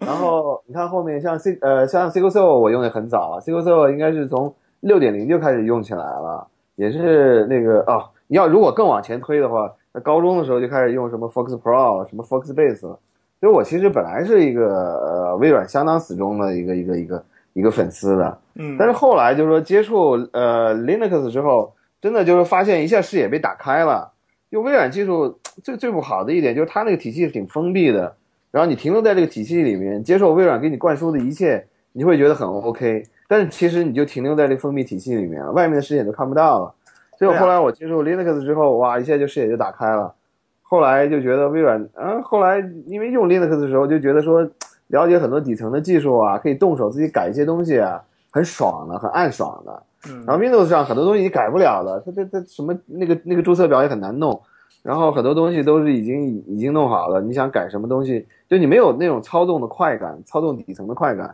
就后来慢慢我就导向整个 Linux 阵营了，然后在后面我是觉得整个微软那甚至一直保持呃，我觉得包括一直到现在，就整个微软它是没有这种开源文化的啊。当然最近几年可能是呃可能稍微强一点啊，嗯，但是从从这个微软漫长的历史来看，历史渊源来看，微软是没有什么开源文化的，就导致整个的微软技术体系下的这个社区啊，这个社区生态就是趋趋向于封闭啊，然后趋向于说大家把现有的工具用好，然后就完事儿了。所以这这个我是觉得微软生态有很大的问题。所以其实从微软技术体系出来的很多程序员啊，他那个视野都是有问题的，这个这个视野相当狭隘。这个视野狭隘导致的第二个问题是什么呢？就是他这个人格也很狭隘。人格狭隘体现在什么？就是说他对于那种不同意他观点的人，他有强烈的排斥的这个这个这个这呃的冲动。所以你现在在微博上或者什么其他一些社交媒体上看到啊，包括知乎上，那个那些著名的喷子，基本上都是微软 MVP，对对对，以这群人为主的。我我小小黑一下点啊点 net 社区啊那个。零九年还是一零年的时候，我忘了。当时赵姐夫在上海搞的第一届的点 net 大会，其实他当时在盛大，然后搞的第一届大会的时候，中间就特意安排安插了一个 session，让我去讲 Ruby on Rails。他当时的目的就是给点 net 社区安排一个非点 net 技术的主题分享，来证明点 net 社区是 open 和包容的。然后我就上去讲 Ruby on Rails 介绍嘛，说就主题简短的没有什么，我就上去先问了个问题，我说台下大概三百多人，说有有多少人听说过 Ruby on Rails？然后。大家举手，然后我就数了一下，嗯，一二三四五，五个人。OK，就是在一零年的时候，嗯，五个人点 net 社区五个人听说过 Ruby on Rails。哦，是这样的，是这样的，就是微，我觉得微软社区确实是是是是这么一个问题，就是挺封闭的，说实话。嗯，啊。刚才我们我们我们刚才话题刚才是其实一开始想聊一下，就是 Java 给 Robin 成就了 Robin 什么，给 Robin 带来了什么，然后没想到引出了这么多关于他的这个技术人生，他的他是如何开始的。呃，每一个牛人都有一个 very humble beginning。对，我觉得我有一个事情可以完完美的证明 Robin 的这个开放，呃，技术的开放就是什么呢？就是他呃为了去研究 Hibernate 啊，就 Java 的一些开源技术，想做的 Java I。结果他是用 Ruby on Rails 写的啊，这个是不是证明他对技术的开放？因为可能 Ruby on Rails 做 Web 更加适合。嗯，对，所以说我觉得这个事情就是一个他说的他的武器库，对吧？即使我是做一个 Java I 网站，但是我觉得 Ruby on Rails 更适合，那么我就用它来做。是是是是是，对，所以我这是很好的证明，这是我的感觉。我对，其实最近两年，一三年之后嘛，然后我呃，应该在二二二二零一三年，我还我还在赛丁的时候。呃，那一年其实花了挺多时间研究两个新的东西的，一个是呃 Node.js，一个是 Go。嗯，因为因为当时二零一三年这两个很火嘛，嗯，然后我也有很也有很大的兴趣，也花了挺多的时间去研究的。有什么结论吗？呃，对我我我这个我我可以讲一讲啊，当然我可能我我我我觉得我的判断兴许有有一定的争议性啊。嗯，呃，我的结论呢就是说，首先 Node.js 呢。它虽然现在被用，呃，被用的很多啊，但我觉得 Node.js 其实它的这个应用范围被肆意的扩大了，因为呃，我觉得 Node.js 不适合于普通的外部场合，它仅仅适合于一些这种高并发的长连接啊。然后如果用 Node.js 去写一些比较复杂的业务逻辑，其实不好。当然，现在很多团队用 Node.js 的理由是说我可以统一编程语言，我只要呃。JS 程序员，我 C 后端和客户端都可以去写了。那么当时我在三丁也做过这种尝试，用用呃用前端团队，然后去完全去从从前到后去写。但是其实效效呃就是说，但是其实实践的效呃效果不是太好，因为这个前端的这个整个编程思路跟后端是不一样的，嗯，包括库啊，然后它的这个呃怎么说，就前端需要调优的地方啊，然后跟后端要调的地方差的很多的。啊，当然我承认是有些全全站工程师，他是前端后端是通吃的，但是你要求团队当中每一个人前前后端都特别精通，不太现实。说实话是不太现实的。所以你要前前后端通常去写的话，不是后端写的极差，就是前端写的极差。而写 Node.js 这帮人通常是前端转过来的，后端写的会有很多问题，包括可维护性啊，然后可扩展性啊，呃方方面面都有很多问题。所以我觉得这个实践是不好的。通过我二零一三年。在赛丁的时候做的一个项目的实践，这是我的我对 Node Node.js 的一个看法，呃，就是说我觉得它它的那个，它只适合于一些比较少的这种长连接的，呃，业务逻辑非常简单的长连接的场合，而不适合于一些通用的一些呃 Web 应用的场合，然后呢，再说到 Go 语言，Go 语言其实我后来也花了比较多的时间去看啊。就首先 Go 语言挺简单的，然后 Go 语言呢，它真的是挺适合于做分布式的，啊，就第一个它挺适合做高并发的，第二个本身它对这种分布式呢也做了很好的支持，从语言级别的支持，所以其实 Go 语言挺适合于做呃现在的一些这种呃分呃分应该说叫分布式计算领域的。但是 Go 语言呢，现在我觉得，嗯，就是说每一个编程语言的爱好者的社区啊，都有一个问题啊，就容易肆意的扩大这种语言的适用的场合。嗯，所以现在 Go 语言很多也是用来被就被被用来写 Web，就是包括一些哎对一些 Web，有些外但是其实我，对对对对对，那包括呃那个现在呃 Go 也有一些比较火的一些 Web 框架嘛，包括 Beagle，包括还有个叫什么，我有点忘了，啊、叫叫叫叫 Revel 吧，对对对对那实际上，Rebel，叫叫 Revel。然后呃，我实际上我也看了很多。那我觉得呢，就是我我我自己的判断啊，我自己的判断就是说，呃，认为 Go 是一个特别好的锤子，到处都用 Go 也不是一个好的做法，因为 Go 其实在外部端的这种框架的类框架类库的积累还是非常少的，嗯，而且用 Go 去写这种模板其实不太适合的。Go 在 Vue 端的支持也特别特别弱，嗯你要用 Go 去写的话，那为什么不用比较传统的 PHP、呃 Ruby、Python？那肯定它的效率还是要比啊、Go 要高的你这里指的是开发效率对吧？啊。对啊，对，开发效率。对，是非常赞同，非常赞同。你你这个你这样一个你这你这样的一个评判的话，其实是一种比较理性客观的辩证的方式去评判，我倒觉得我很认同，至少是非常辩证的一个观点。对，啊，我这么说吧，我我我我我能把那我我我我最后再补充一点啊，嗯我认为就是说，不管是 Node 也好，还是说 Go 也好，现在其实都是有点被高估的状态，可能有点类似于零五年、零六年 Ruby 被高估的状态。对，就它它它就它它在它自己适用的领域确实很好用，但是现在有点被肆意扩大的呃这样的一个一个有有点被肆意扩大的这样这样一种趋势。嗯其实实际上，呃，你要如果从我的角度去看啊，目前来说，在整个编程领域，Java 可能还是适用范围最广的，因为因为现在目前来说，呃，现在就是说这种数据挖掘呀、数据分析的领域，呃，基本上还只有 Java 能做，因为大量的这种算法，呃，人工呃智呃不不呃不能叫人工智能啊，叫机器学习，然后这种那个算法、数据挖掘，大量大量的这种库。也只有 Java 是非常丰富的，其他的都不行。Go 你几乎很难找得到嗯啊，然后 C 加加有一些，.NET 那那就不用说了，那那那差得太远了。也就是说，也就是说，如果你真的想在互联网领域里面做一些大规模的一些应用，然后呢，整个的这个生态看过来，其实实际上只有 Java 能做，嗯，其他的语言现在都不足以挑大梁，这没办法，整个生态是摆在这儿的。嗯对，所以但是所以我觉得现在更多的人有一个问题就是，他总是想在一来去选择一个什么都能做的东西。这就是对对对，企图毕其功于一役嘛，用一种我我对就说我学习一种东西，我就可以，然后我我我就不需要再学习了，反正我什么东西都能做。对对他们其实真的是想的，因为因为我我想说一下我的观点，就是我觉得啊，呃，Node.js 就说前端和后端用一个语言，在我看来，它并没有那么大的好处。就是给我什么感觉呢？就是 Node.js 给我一个感觉，就是它给普通的前端开发人员一个假象，它可以写后端，嗯然后给那个非常牛逼的前端。其实他不要 Node.js，他也可以很很快的学一个语言写后端。所以其实在我看来，写后端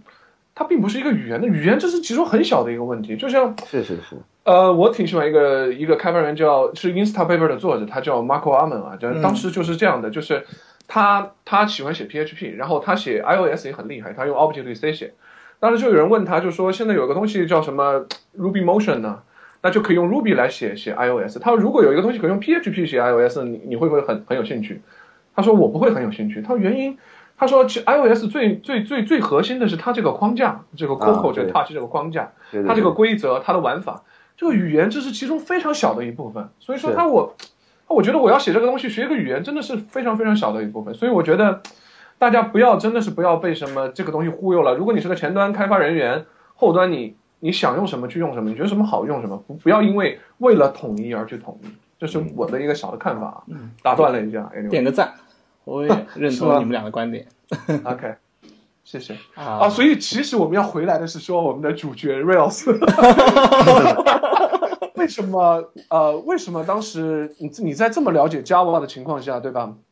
已经是可能是熟的不行了，而且嗯 PHP 我、我我知道你你也很熟，而且 PHP 当时做 Web 其实也蛮多，为什么会用一个新的东西学了来来来来来重写 Java？呃，其实原因挺简单的，就是我用了用 Ruby，然后发现这个东西做 Web 确实特别快，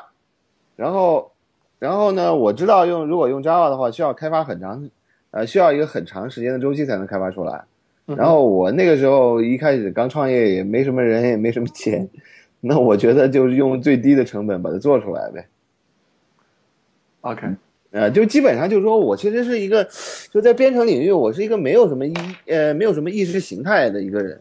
就是你什么语言对我来说，它都是一些工具，什么好用就用什么了，我不会说一个很强烈的叫叫什么，叫编程的原教旨主义者，就是说我一定要捍卫某种编程语言啊，我一定是站在某方面的立场上，我是一个没有什么立场的人，就是所有的东西对我来说都是叫什么，解决问题都是我的 honey 啊，然后我都愿意去了解，都愿意去用。可是当但年是就说当年吹这个 Ruby on Rails 的开发效率，一个 Ruby 程序员顶五个 Java 程序员或者七个 Java 程序员的这个论调，而且挑起国内的 Ruby on Rails 这个推广大旗的 Robin，在零五年、零六年到零八年吧，我在想，那么那么长一段时间的 Robin，突然居然是一个这么简单的一个理由，就从就就从 Ru 用 Rails 去写 Java，我当我听知道真相，我的眼泪快掉出来了。而且确实影响到很多人。说实话，我是也很受影响，因为我当时确实是在学 Java，我当时是没有，我我没有经历 EJB 那，个时代。对我没有经历 EJB 那个时代，因为我正要学的时候，我的老师突然偷偷递给我一本书，大概是什么，我忘了，是 Without EJB。Anyway，那那很有名的一本书。哎，那本书好像是 Robin 他们开，他们他们翻译。呃，熊姐主持翻译的，就是拉呃拉了很多人一起来翻译。对对对，就是你们 Java I 上面组织翻译的那本书。对对对。啊，哎，anyway，就是那个时候他递我一本书，然后我看了看了，刚刚看完，准备写点东西，刚刚写了一个项目，然后就看到 Robin 开始普及这个 Ruby on Rails，对吧？然后就开始学习了 Ruby on Rails。其其实，所以我我学 Ruby on Rails，呃，和 Java 有非常非常大的关系。对我我也是天天去刷那个 Java 的 Ruby 版，然后后来通过 Ruby 版上面找到一份，也是通过 Java 的一个招聘帖子找到了第一份的 IT 的工作。对，所以其实当时最好的 Ruby 的论坛，实际上它的名字叫做 Java i。对，嗯，哇，这是一个很特别的时代，对真的是，以后也不会再有了。域名还在你手里吧？呃，域名不是，当时收购掉了嘛。哦呃，现在呃，域名应该在呃三丁的手里。呃，那那那我想知道说，当后来这 Ruby 讨论这么如火如荼，大家那个 Ruby on Rails 的风潮啊，那个时候真的是所有 language，如果你没有 on Rails，那么你就嗯还比较落后的那种感觉。所有东西都要什么什么 on Rails，在那个年那个时代的时候，Java 的讨论者会不会就慢慢在远离这个论坛？我在我在想，我因为因为我没有数据，我只是一个猜测。由于你看你你作为一个创始人，你都有了偏向的话，他们至少觉得你有偏向了。那么这个社区的人会不会 Java 的人会走掉？呃，没有哎，因为当时 Java 领域里面没有这种高质量的社区嘛，就是没有人去给你分流用户嘛，所以也就没有了。原来是没有选择啊。嗯，而呃，而且实际上就是说，当时 Java 方面的内容的质量还是很高的呀。对对对，啊，所以所以其实我觉得还好，没那个，呃，至少我当时我观察我我我没看到这，呃，就在这方面的现象。嗯哎，Robin，那个就是我们也提到了，就是当时这个 Java i 后来后来就是再也没有这个名字了，后来改名到 ITI，然后后来到零六年开始，然后一直到后来是哪一年被 CSDN 收购的？二呃，二零一零年被收购的。啊、那我现在呃看这个事情的话呢，其实其实就这个收购本身这个事情，至于我的话，其实是有点唏嘘的。我嗯，我对 CSDN 并没有那么强的感情，但是我对 Java 有感情。但是当 Java 被 CSDN 收购之后的话呢，可能我也好，Terry 也好，可能很多像我们这样当年看到 Java 的那些人，可能慢慢就远离了这个，就慢慢就流从这个论坛就流失掉了。嗯我我看到这样一个现象，而且至今我们也很难再找到一个类似的地方，再汇聚到当年的一批人。可能也有很多人再也不去泡论坛了，但是嗯 ITI 被 CDN 收购，像是一个标志性的一个、一个一个一个一个标志。从那之后就没有了 Java。嗯对，然后其实关于这个问题，我还真的 就是说挺想呃呃对这个问题想探讨一下的。呃，当然就是关关于这方面的考虑呢，我也一直是贯穿到现在啊。然后我其实我想抛出一个可能比较沉重的命题，什么命题呢？就是说，呃，即便是我自己，如果我现在想再做一个 Java 出来，也都不可能做出来了。嗯为什么这么说呢？就是说，可能我现在如果我要重新去做啊，呃，名望是有的，然后老会员也是可能会买账的，嗯但是如果在我现在在做，也做不出来了，因为为什么呢？就是，首先 Java 它起它起步啊，是是有那个时代特定的时代背景的，就是那种开源从商业到开源的这样的一个转变的浪潮，然后敏捷起起步的一个浪潮，它有这个时代背景的。那呃，如果不处在这个时代背景的话呢，实际上我当年我第一次我也做不起来。那么现在呢，我觉得啊，如果 Java 即便不被四 S 店收购，如果说在二零一零年之后，就是整个移动互联网浪潮来了之后，如果不再做大的这种转型和转变的话，可能到今天它也会变得默默无闻的，这是我的看法啊。嗯为什么呢？因为到呃二零一零年之后啊，就是整个的用户的使用习惯是在往移动端上去迁移的。那么我们看到，就截至今天为止，呃，在移动端有没有特别好的这种呃讨论技术的社区呢？其实目前来说是没有的。对，而且呢，在整个移动时代，啊、程序员的这种呃注意力是被高度分散的，包括像微博呀，包括像这个呃那个呃微信的朋友圈呀，呃微信群呐、还包括像知乎啊这种那个这个这个叫什么这种问答社区啊，嗯哼，甚至包甚至于包括我看到什么，还有还有一些呃这种移动端轻量级写作的，像这种简书啊，就它其实会被严重分流的。然后如果你作为这个技术社区在移动端时呃在移动时代来临之后，如果你不能够相应的呃成功的转型的话，那我觉得 Java 也会没落的。其实关于呃成功的互联网公司的没落，啊、就是新的时代来临之后的没落啊、这种例子也挺多的。我举一个比较典型的例子，就是豆瓣。豆瓣就是特别典型的移动时代来来临之后啊没落下去的一个案例，就在移动时代转型，它做的非常非常差的啊。是啊，然后啊、所以所以就是说我我我想反过来说啊，就是说首先我直到今天，我回过去看，站在二零一零年那个时间点，二二零一零年的年初啊、应该是三月份还是五月份，就总之吧，就二零一零年年初的二零零二零一零年的上半年，我选择三呃把招爱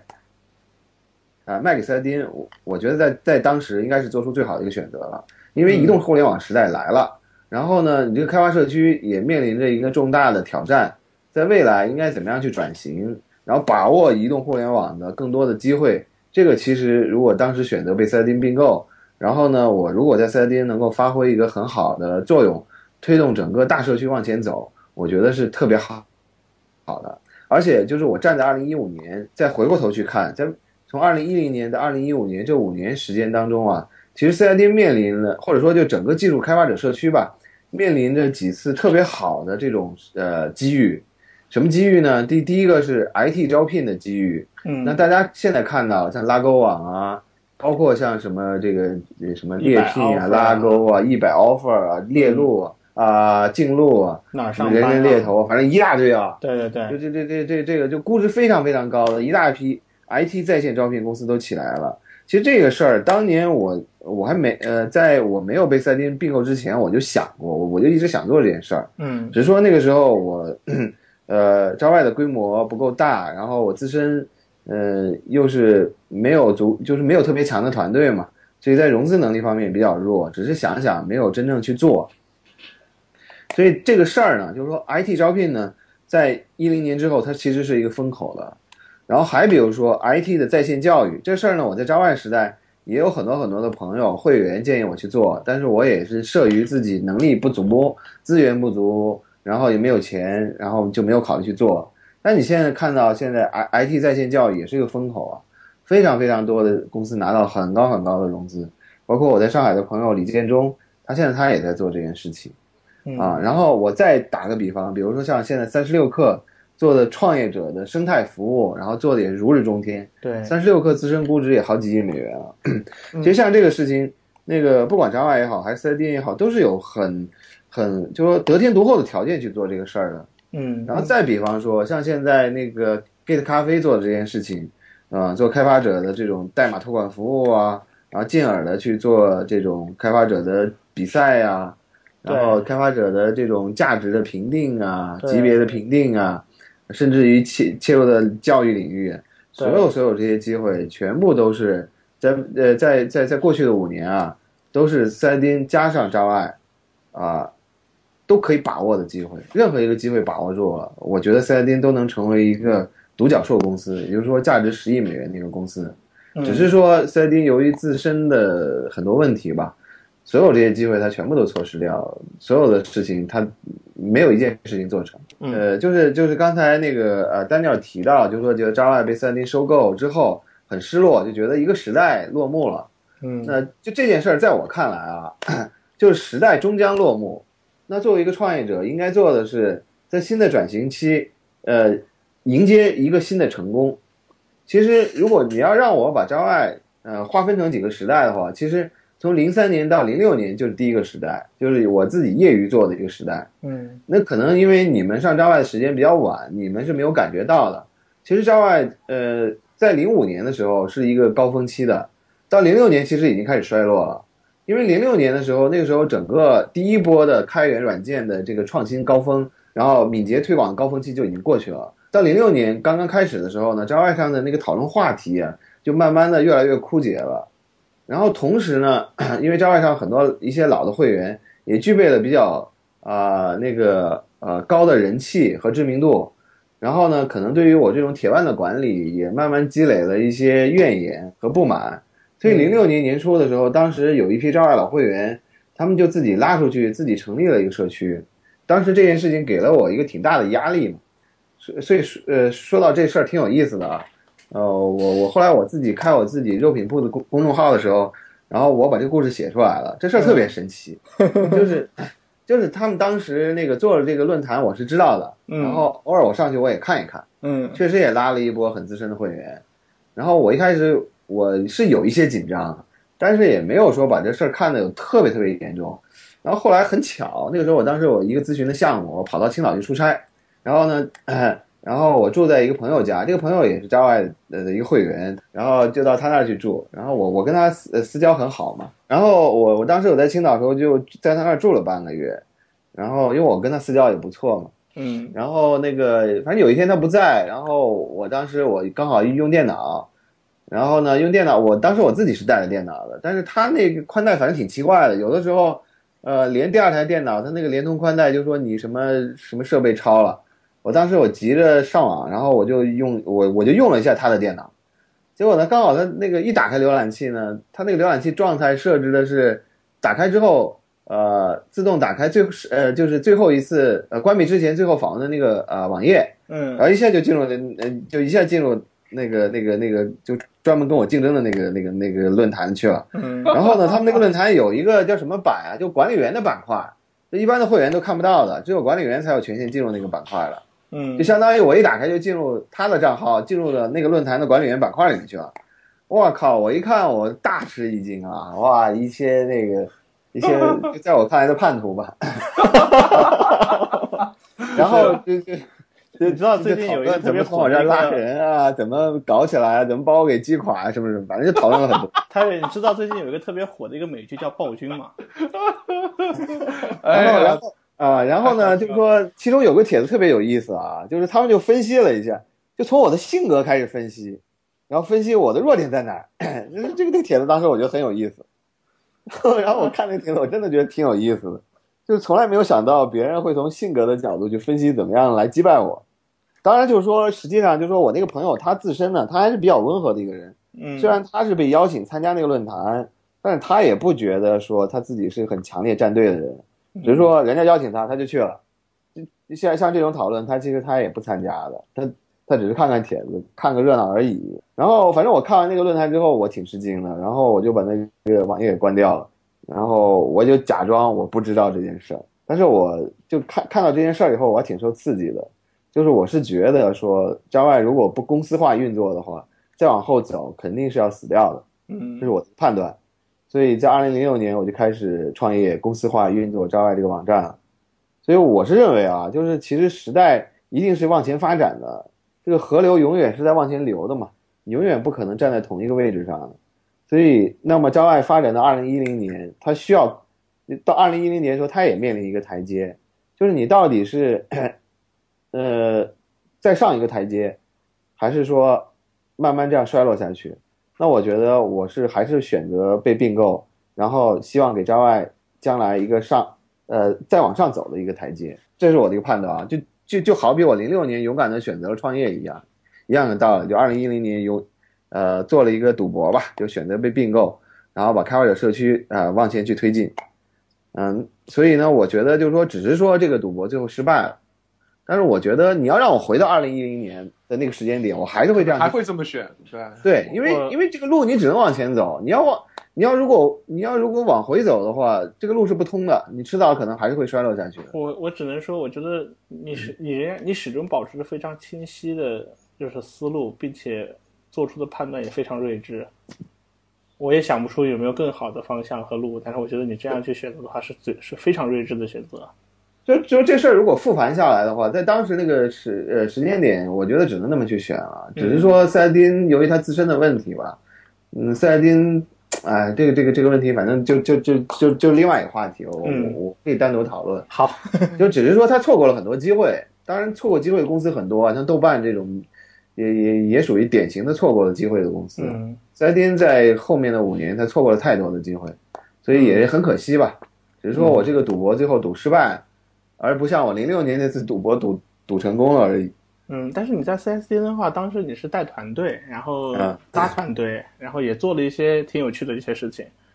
嗯，对，就是我觉得呃锻炼了自己的管理能力嘛，就是技术团队的管理能力。嗯，嗯，但是还是有，还是一种创业的状态呢，还是说是一种，啊，我不太知道在一个大公司当 CTO 什么感觉，所以能不能给我们讲一讲？我是有创过业，但是我我不太知道另外一种感觉。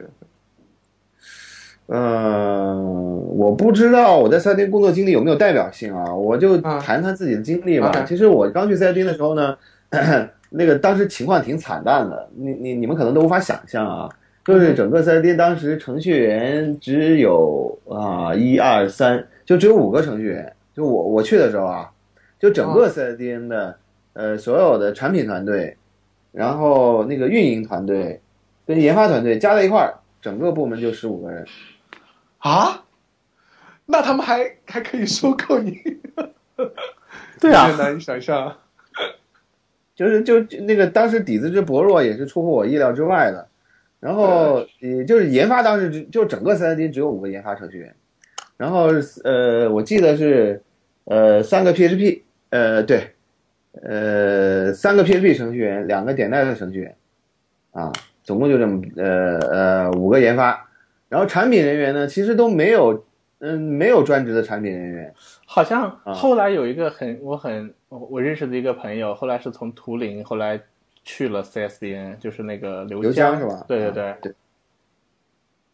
刘江的话，他是编辑部，就是他跟我还不是同一个部门，他是哦专门负责网络编辑跟那个呃杂志编辑的。嗯，他也是跟你差不多同一个时期。呃，对对对，他比我稍微早一点，他应该啊可能比我早个几个月吧，大概是啊。对我印象中，当时就感觉到 CSDN 好像突然有点不太一样了。其实哎说起来的话，当时其实，在 ITI 在 Java I 的那个时代，跟 CSDN 还是有点对立的，就是，嗯、当时的 CSDN 就是 Java 的一个反例嘛。对对对，是是这样的，嗯。然后呃，反正就当时底子真的是很薄，就是反正研发只有五个，然后所有的线上团队也就十五个人，然后那运营其实也都不是运营，也就是审核，那个真正的运营水平也没有。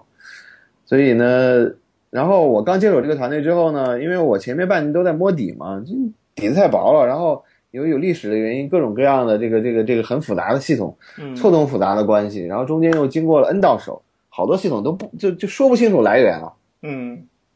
它怎么来的？怎么回事儿？它现在有什么用？有什么人在用？不知道，没有人在用。就那为什么这个系统还在上面跑？说不知道，不敢撤下来，撤下来就不知道会出什么问题，就属于这种无头公案，特别特别多。嗯然后我前面半年就基本上在做各种各样梳理的工作，就是把这种系统把它梳理出来，然后反正梳理了半年吧，因为我在梳理嘛，所以说也没有定什么计划，那时候也也也没招人，结果在半年时间之内，从十五个人，呃，缩减到了九个人，就就这团队啊，因为后面那个那因为士气很低落嘛，然后又不断的走人，反正最惨的时候就就就只有九个人了。然后包括我自己在内算十个人吧，呃，程序员就只剩三个人了。然后我我我我我就相当于我手里只有九个人了。到这个时候是二零一零年的，我记得是九月份还是十月份，应该是九月底吧。嗯 然后后面的没办法，然后就真的就就开始重新招人，啊，招人也挺困难，因为那个时候塞丁的薪资水平很低嘛，嗯就是你北京这个 IT 行业那个时候水涨船高，薪资非常高。那一轮当时什么京东啊，什么还有凡客呀，哎，招人开的薪水很高的，当时招的程序员很多都被他们抢走了。后来也没办法，就就就只能招工作一两年的，薪水要求比较低的，招进来培养呗，自己慢慢培养。啊，然后呃，然我打听个后基本上人，我打听个人，瑞嗯就是黄增光，啊，对对对，黄增光是后面我招进去的，招进去嗯的，然后他现在也是我们我们 Ruby China 的一个版主，特别好，特别靠谱。对，黄德光很不错的一个小伙子。嗯嗯，然后哎呀，反正就是基本上，我觉得真的是从零开始，因为实际上就是说我当时带的团队的那九个人啊，最终后来留下来的只有两个，也就是说我接手三 D 那个团队的十五个人，呃，最终呃其中十三个人最后都走掉了，然后呢，就是那个老老班底吧，只有两个人后来成为我新团队的骨干了。所以基本上新的团队就相当于我自己从头开始建的，招人啊，然后培养啊，团建呀、然后这个那真的叫手把手的教，这这这比创这跟创业公司一样惨。那个真叫手把手教，因为一个产品都没有嘛，产品经理你就就就就呃一开始是从四 S 店选了一个人过来，那个他那时候他都要走了，那个就呃他一开始他都不是产品经理。然后是当时管四 S 店的一个图书频道的，相当于一个频道运营。然后我因为我我刚刚去四 S 店的时候，我就呃做了一个调查问卷，给每个人发嘛，就说你你的理想是什么呀？啊，就跟现在那个汪峰一样，你的理想是什么？然后那个那个人他说他说他想做产品经理，那我说行啊，反正这个反正这个这个这个巧妇难为无米之炊嘛，现现在就只有这么点菜，看菜看菜做饭嘛。我说那我给你机会做产品经理吧，然后我说这个 3D 呢登录太差了，你给我做做产品设计。然后呢，他就做了一版出来，然后做了一版出来，然后给我看，然后我就从头到尾给他骂的狗血淋头，就是整个你全都不都都不行，彻底的就都不行。然后呢，那个把他骂完以后，第二天跟我说说我要辞职，我挺惊讶的，我说你为什么要辞职？他说他说。那个我我精心的做，就是说我我很努力的做了一个礼拜的设计，被你骂的狗血淋头，一点价值都没有。他说我觉得我我干不下去了，然后后来我就说我说你现在你要辞职可以，你现在辞职的话，你就是一个逃兵，你彻底没有在我面前证明自己。那你愿不愿意在我面前证明一下你自己呢？你你能不能在我面前就是说把这事儿给做好呢？后来反正我就总之给他做了一番思想工作吧，然后后然后后来他就留下来了，他是。就是当时那个老团队当中留下来的那个呃两个人当中的一个嘛，嗯、然后后面那那那，但是他真的这技术很薄弱，但是他愿意学嘛，那手把手的教他，这产品原型应该怎么设计，应该怎么弄啊，怎么怎么，反正从头开始教。然后运营团队也是的，就是整个的社区的运营、博客的运营、论坛的运营，然后跟用户怎么打交道啊，然后怎么搞活动啊，那真的就是手把手的教啊，那个。从头从头的开始教，然后研发团队也是，就是一个个人招，招过来以后梳理流程，然后建立整个代码管理体系，啊、呃，然后啊、呃、选什么框架，哎，反正就是，真的是我觉得就是就是那个呃人最少的时候不是九个人嘛？九个人的时候，我最后都打散了，就是没有管理层级了，嗯所有九个人全部都直接向我汇报了，就是就就你就管理层级你都建立不起来了，就九个人就就就相当于我是一个 manager，他们九个人就直接向我汇报，每个人的工作我一个个给他们布置，然后就已经到这种地步了。好累啊，感觉。那个然后后面呢，然后后面就是说慢慢招人搭团队嘛，就先提拔 manager，哎，这这我觉得都不能到 man 呃 manager 级别，只能叫 leader 级别吧，就是带一个两三个人的小团队的 leader，然后开始提拔一个 leader，提拔起来之后呢，这几个人归你管啊，然后呢，这个呃我每周呢就是所有这些 leader，然后全部都叫过来，一个个谈话，然后帮他 review 他的工作，碰到什么问题怎么解决，然后包括嗯帮他招聘呀、招聘的新人怎么培训呀、因为那个时候就是说员工流失率很多的，在丁薪资方面又不是说特别有竞争力，新人进来有的时候可能两三周就跑了，新人一旦磨合不好他就跑了。后面特别招九零后的员工，九零后的员工也比较看重这个个人的感受嘛，如果一开始感受很糟糕的话，他就流失的很厉害。所以我呃，我记得我二零一零年刚呃九月份刚刚开始招人，第一波我大招聘招了十一个人，然后一个月之后咣咣咣咣就跑掉了六个，哇！然后我当时我一下子就懵了，我想怎么回事？怎么会招新员工跑得这么厉害？真的是从招聘环节开始抓，然后新人入职培训开始抓，哎呀，一点点抓，团队建设，这个这个团队文化，然后从头开始抓，然后这样的话抓了半年嘛。我那个时候我记得我二零一零年呃十一月份的时候特别特别的累，然后那段时间我真的是蹲在公司。所有的事情亲自我这样抓，一点点扭转团队的氛围，一点点的去每个环节都去抠，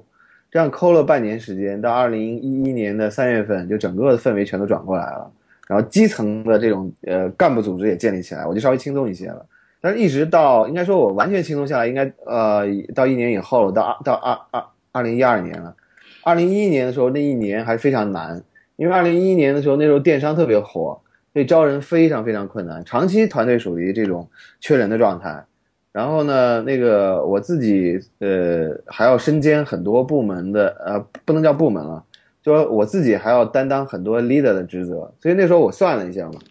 就是我直接向我汇报的 leader 以及呃一线的员工，然后就达十个人之多。所以那个时候就挺忙的啊。然后呃反正周一的话，把所有 leader 叫过来开会。周五的话，就就一周吧，每周时间至少每个 leader 或者说每个直接向我汇报的员工，全部都要谈一遍的，然后跟踪他的情况啊，然后布置任务啊，这样一直到二零一二年，就整个团队全部都建立起来了，然后呃，然后也提拔了几个部门经理，整个产品部门的大部门经理有了，然后整个的那个研发部门的大部门经理有了，整个运营部门的大部门经理有了，所以到二零一二年年底的时候吧。呃，团队基本上扩张到将近五十人了，也就是说，从一零年年底的时候九个人，到二零一二年年呃，差不多两年时间吧，就从九个人到了五十人左右，啊，然后成立了三个完整的部门，部门下面然后又有 manager，然后到二零一二年的下半年我就比较轻松了，就基本上，呃，每周你们三个部门的经理向我汇报汇报工作，然后最多 manager 级别我每周再跟他们谈谈话就完了。啊，到二零一二年下半年，哎呦，那那那当时我状态特别特别舒服，舒服到什么程度？就是因为团队已经磨合好了嘛，就花了两年时间就，呃一一年、一二年两年，将近两年的时间吧，团队磨合好了，每个人都是我招进来的，每个人都是我手把手培养起来的嘛。然后这个团队经过高度的磨合，然后彼此之间的又有很，呃那种很好的信任感。这种信任感到什么程度？那时候我开会，我就我我我就挺享受的。因为开会的时候，基本上我就起个头，我说：“哎，现在这个咱们最近这个阶段大概要做什么事儿？好，然后你们其他几个人负责，你们讨论一下。然后他们就叭叭叭叭，然后就开始讨论了。然后工作他们就相互开始，哎，你应该负责什么呀？这事儿我来弄，那个事儿是你来弄，就基本上就说我只需要起个头就可以了。所有的这种相互之间团队的协调啊、组织分工啊，然后他们自己全部都可以搞定了。最多说碰到一些情况，然后最后我来帮他们拍拍板。”哎，就觉得那种团队那种高就有高度的默契，然后彼此之间的有很信任的这样一个团队，战斗力特别特别强。嗯，所以那个时候我们也说说实话也不加班，但是基本上出产品那真的就是呃按时按质量完成，而且基本上也就上线的时候的周末加下班，嗯，就数据迁移的时候加班。对啊，你你如果虽然说最后还取得了一个听起来非常好的一个结果，但是这个过程中间辛酸和曲折，如果你要是不说的话，我们根本不可能知道。对，反正是是是是很苦逼的，招人啊，留人啊，哎，很苦逼。那时候最怕的就是不来了，哎，不是，突然跟我说，范总，我有点事儿想跟你聊聊。我坏了，他妈的，肯定是跟我说辞职了。特怕这个，最怕的就这个，最怕的就是员工突然严肃的说找你要跟你神秘兮兮的说找你要跟你单独聊聊，通常就坏菜。泰瑞，我我我想跟你单独聊聊。哇，那心里就咯噔一下，完了。嗯，OK。但你如果找我聊一聊，我就是先去买好肥皂，是这意思。OK，开玩笑。我记得那一段时间，就是当你加入到 CIDN 之后的话呢，其实好像那个时候微博也火起来了，然后你就在微博上非常活跃。然后那个时候我们。我们不知道 CSN 内部发生什么事情，然后我们只能通过你的状态和你在微博上活跃发的一些信息来了来来来了解，所以大家也很期待你到了 CSN 以后给 CSN 带来一些改变。然后呢，我我记得那个时候你也在 C 你也在微博上豪言壮语发了很多狠话，说是我们要发布什么样的产品，做哪些方面的改进，然后有哪些产品陆续推出，然后大家都在 CITN 上面不断的去转发你的这些信息和讨论。嗯，我觉得呢，就是说，呃，当然从结果来看的话，我觉得也其实挺不满意的啊，呃，对自己的最后取得的呃的的的成果挺不满意的，嗯。但是我记得好像后来你们就是你是把，啊，我印象中最深的是有一次是你们把整个的那个 CSN 的论坛。然后呢，彻底的转型改版，然后重新实现了一遍，然后把彻底旧代码彻底剥离掉，然后全部用新代码实现，而且整个架构做了一个很好的调整。虽然从外观上没有任何的改变化，但是底子已经全部变掉了，然后对是各方面都非常好。其实我在的时候，整个基本上全都换掉了啊，那个呃呃，主要模块全部都都都换光了。嗯，但是最后还是引起了，嗯，是换成什么了？是 Ruby 吗？他对他那个 BBS 的话是换成 Ruby 了，啊，用 Rails 实现的。对对对，就是这个东西。后来好像实现出来之后，还引起了蛮大的争议。然后我还我还我还亲眼目睹了一场你在微博上跟很多大 V 的一场论战。啊，嗯，应该说我去赛丁的时候啊，就跟那个微博上很多著名的 MVP 喷子，然后就就就就就就开始吵架。从我一零年去。大概一直到我一三年走，然后吵过很多次。其实最早跟他们发生吵架的原因啊，特别简单。什么事儿呢？是当时呢，就是说，呃呃，我当时就是赛丁的博客呀，呃，赛就是赛丁当时博客早期的运营策略是什么呢？就是说找一些很牛的一些人，然后给他们授予呃很好的一些特权。但是这些牛人通常因为自己已经有足够的号召力了，所以他其实说他通常也他也不太鸟你 CIDN，嗯，然后我是觉得就是这种策略是有问题的，就是其实作为社区来说呢，你跪舔大牛啊，其实大牛，哎，大牛其实也不鸟你，其实作为社区的话，最应该扶持的是那些对社区有感情的，然后呢，而且就是希望通过社区来获得更高知名度的这样一些所谓的。呃，叫中产阶级吧，嗯，啊，就是这个社区的金字塔，处于事业上升期的这些，对对对对对，就是 就是说，你可以把社区的这个呃生态系统啊看成一个金字塔，嗯，底层的肯定是菜鸟，菜鸟他就希望通过社区的那获取知识，然后向牛人学习嘛，就这些人处于一个学习的阶段，然后再往上呢，就是属于这种中产阶级，属于具备一定的能力，他愿意帮助别人。然后呢，他同时呢，他自身也没有太强的号召力，他希望通过这个社区呢，能够让自己变得更有知名度，嗯，然后认识更多的朋友，扩大自己人脉圈，然后为自己的职业生涯打开一条更好的道路。就他对你这个社区其实是有依赖的，而且就是说，第一，他能够为你社区做很多贡献；第二，他其实也希，他也依赖于，他也依赖于你这个社区来给自身获得更多的成长。然后最顶尖的就是那些超级大牛了。超级大牛，其实说实话，他因为足够牛了，他对你 CID 是没有任何呃依赖性的。反过来呢，由于 CID 过去的很多做法呢，相对来说是比较 low 的，他会觉得说我不想跟你 CSDN 扯上什么关系，显得我很 low 一样。但是其实他也愿意扯上啊，只是说表现的比较清高，说你很 low 啊，我很清高啊，我你你你呃呃，基本上就这样一个姿态。所以其实四 S 店过去就是我去之前那种运营策略叫做跪舔大牛型的，所以社区的真正的那种草根明星、中产阶级其实是忽呃其实是忽视的。嗯所以我去了之后呢，整个社区运营策略就开始做调整了。这种大牛的话，我就制定了一个策略，说如果你在四 S 店多长多长时间不活动的话，你就叫除名了，就是你你就退役了，嗯，叫名叫名誉专家，你已经不是呃现役专家了，你就是就就名誉专家，嗯，呃，你你只能在就是一般一般历史的固执堆里了。对，其实当时我是是是采取这样一个策略，呃嗯。呃策略的。然后呢，那个呃，因为微因为那个四 S 店早期跟微软关系不错嘛，嗯。就通过四 S 店的这个社区资源推了很多 MVP 上去，所以呢，这些 MVP 就是说这些社区早期的社区的这些名人，他成为 MVP 以后，他其实他对四 S 店就没有什么贡献度了，他的知名度也足够了。嗯，但是他很愿意霸占四 S 店的这些呃头条资源，因为这些头条资源对他来说是有价值的嘛对对对，啊。然后我上去就动了这帮人的奶酪了嘛，就是说你们这帮不给四 S 店做贡献的，光索取然后不贡献的，你们下去退役，然后我要推草根明星了，啊，对啊然后这帮人就不爽了嘛。然后，所以我一开始我刚刚开始调调整运营策略的时候，这帮人就跳出来了，然后就就就开始对我各种攻击。呃，而且你，而而且就是说你那个你们可能都无法想象啊，他们这种攻击就是恶呃，就是说手段之怎么说啊，手段之极端啊，呃，他们直接到蒋涛那儿去告我的状嘛，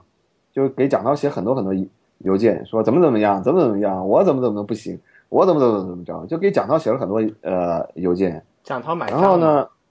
然后蒋涛呢就说把这些邮件转发给我看一看，嗯说蒋涛倒是没有，就是说我觉得蒋涛还是不错的啊，就是说他还是一个呃挺好的领导，就他没有直接给我施加压力，他就是把这些邮件转发给我了。然后因为我那时候刚去还挺年轻气盛的，所以蒋涛把邮件转发给我，然后后面我就在呃邮件里面也回了。那这一回也也就麻烦了，那人家发给他的嘛，转发给我，然后一回的话，然后就直接在那个邮件列表里面吵架了。然后，因为我我一开始就说把我这些策略就呃，因为我觉得就是说，如果那个人他能直接去找到给给蒋涛写邮件啊，嗯我通常认为这个人第一是一个值得内部沟通的一个人，第二呢就是他能够跟蒋涛呃有有有直接的沟通的话，我相信他的呃素质或者说各个方面还还是至少就是可以一个一个可以沟通的人吧。但是后来发现不行，就是说有的时候人可能你动了他的奶酪的话，他他可能就会非常愤怒，然后就直接在邮件里面吵架，然后吵得还很凶，嗯搞得我当时我也挺下不来台的，真的，就当时挺下不来台的。嗯，嗯，那个因然后为因为在那个 Java 爱时代，不是我们我们积累的这种对 Java 爱的感情和对你的认同，其实我觉得在微博上提你的人还是蛮多的。然后啊我们都是在内心，虽然我没有参与到论战，也没有回复，但是在心里内心默默的，我还是选择在站在你这一边的。其实那种微博上后来也都无所谓了，因为本身那个，哎，在在微博上是，就基本上我觉得就属于叫公关战，都都不是吵架。其实那个更恶劣的就是说直接到蒋涛那儿去告御状，那当时还挺多的，嗯，还有这么、很多呀，这么狗血的剧情，还有、啊 那个一堆这这个是没想到的在对家啊，CTO 不好当，嗯真的是。我觉得，我觉得那段时间，我我看到你在微博上吵架还挺猛的，然后挺能吵的，微博上吵好像是因为技术的转型，我我就是有人喷 Ruby，有人喷产品，有人喷这个就是 CID 的产品的转型，有人就是喷各种各样的东西，然后有人就是喷你。但是我觉得好像我看你这个战斗能力还是蛮，这个战斗数值还是很高很高，基本上还是挺爆表的。哎，我要以前在招外时代，那天不怕地不怕，那当然什什么话都可以说了。那这帮人嗯压根儿 压根根本就不是个，那只是说在三 D 嘛，毕竟就是说你上面还是有有有领导在，有董事长，有 CEO 啊，那个然后呢，你自己在在这样一个位置上，有有有很多话也是不能说的，所以有的时候微博上说了一些话，回回去 CEO 那我们 CEO 当时董晴嘛，他有时候也跟我说，说有些话你不能说，怎么怎么，反正就是总之吧，就是在微博，我在微博上有的时候稍微说话，可能呃，嗯，就是稍微的，就是说有有些话，就是稍就是有些话稍微有争议性以以后啊，在在公司内部会受到很大的压力的。就后面啊后来后来那个慢慢也就不说了。哎呀，这怎么搞？让我想到另外一个人啊，就是前几前几天把微博交出来的那个人，谁啊你们？猜，你们觉得是谁？我的罗永浩呀，啊 哦，老罗不是也是是乱，也不叫乱说话，就是他按自己的想法说话，然后结果就他不用水军，他不用水军，他一个人就可以顶五百万水军的那种感觉。被被没收了嘛哈。嗯我是觉得，哎呀，人的个性有时候就是会和商业有时候就会产生冲突，然后就很无奈。嗯，然后后来到啊、呃是一三年离开 CSN，啊，一三年年底，嗯，对，啊，这个怎么挺伤感的？是什么样一个情况？为什么不？伤感吧？我我为什么建立这么好的团队离开了？对，嗯，哎，因为确实说实话，赛丁错过很多很多机会了，然后，哎，就觉得呃很呃无力感吧。就是怎么说呢？就是说，哎，这个因为塞丁他的那个体制还是，呃，有点像外企的体制的，就是部门之间这个条块分割挺严重的，然后每个部门自己有自己的 KPI，然后相互之间也也不太买账，呃，相互牵制吧。就是你要做一点事儿很难很难。啊，嗯，然后你在你自己这个部门，你如果很多资源你也拿不到嘛，那比方说最简单的，当时我想把社区给运营的更好，然后我就希望就是说招一些编辑过来，呃，这个编辑呢还不是说那种编辑部的那种写文章的编辑，是说就是说能够社区里面挖掘好的内容，然后呃把它整合起来，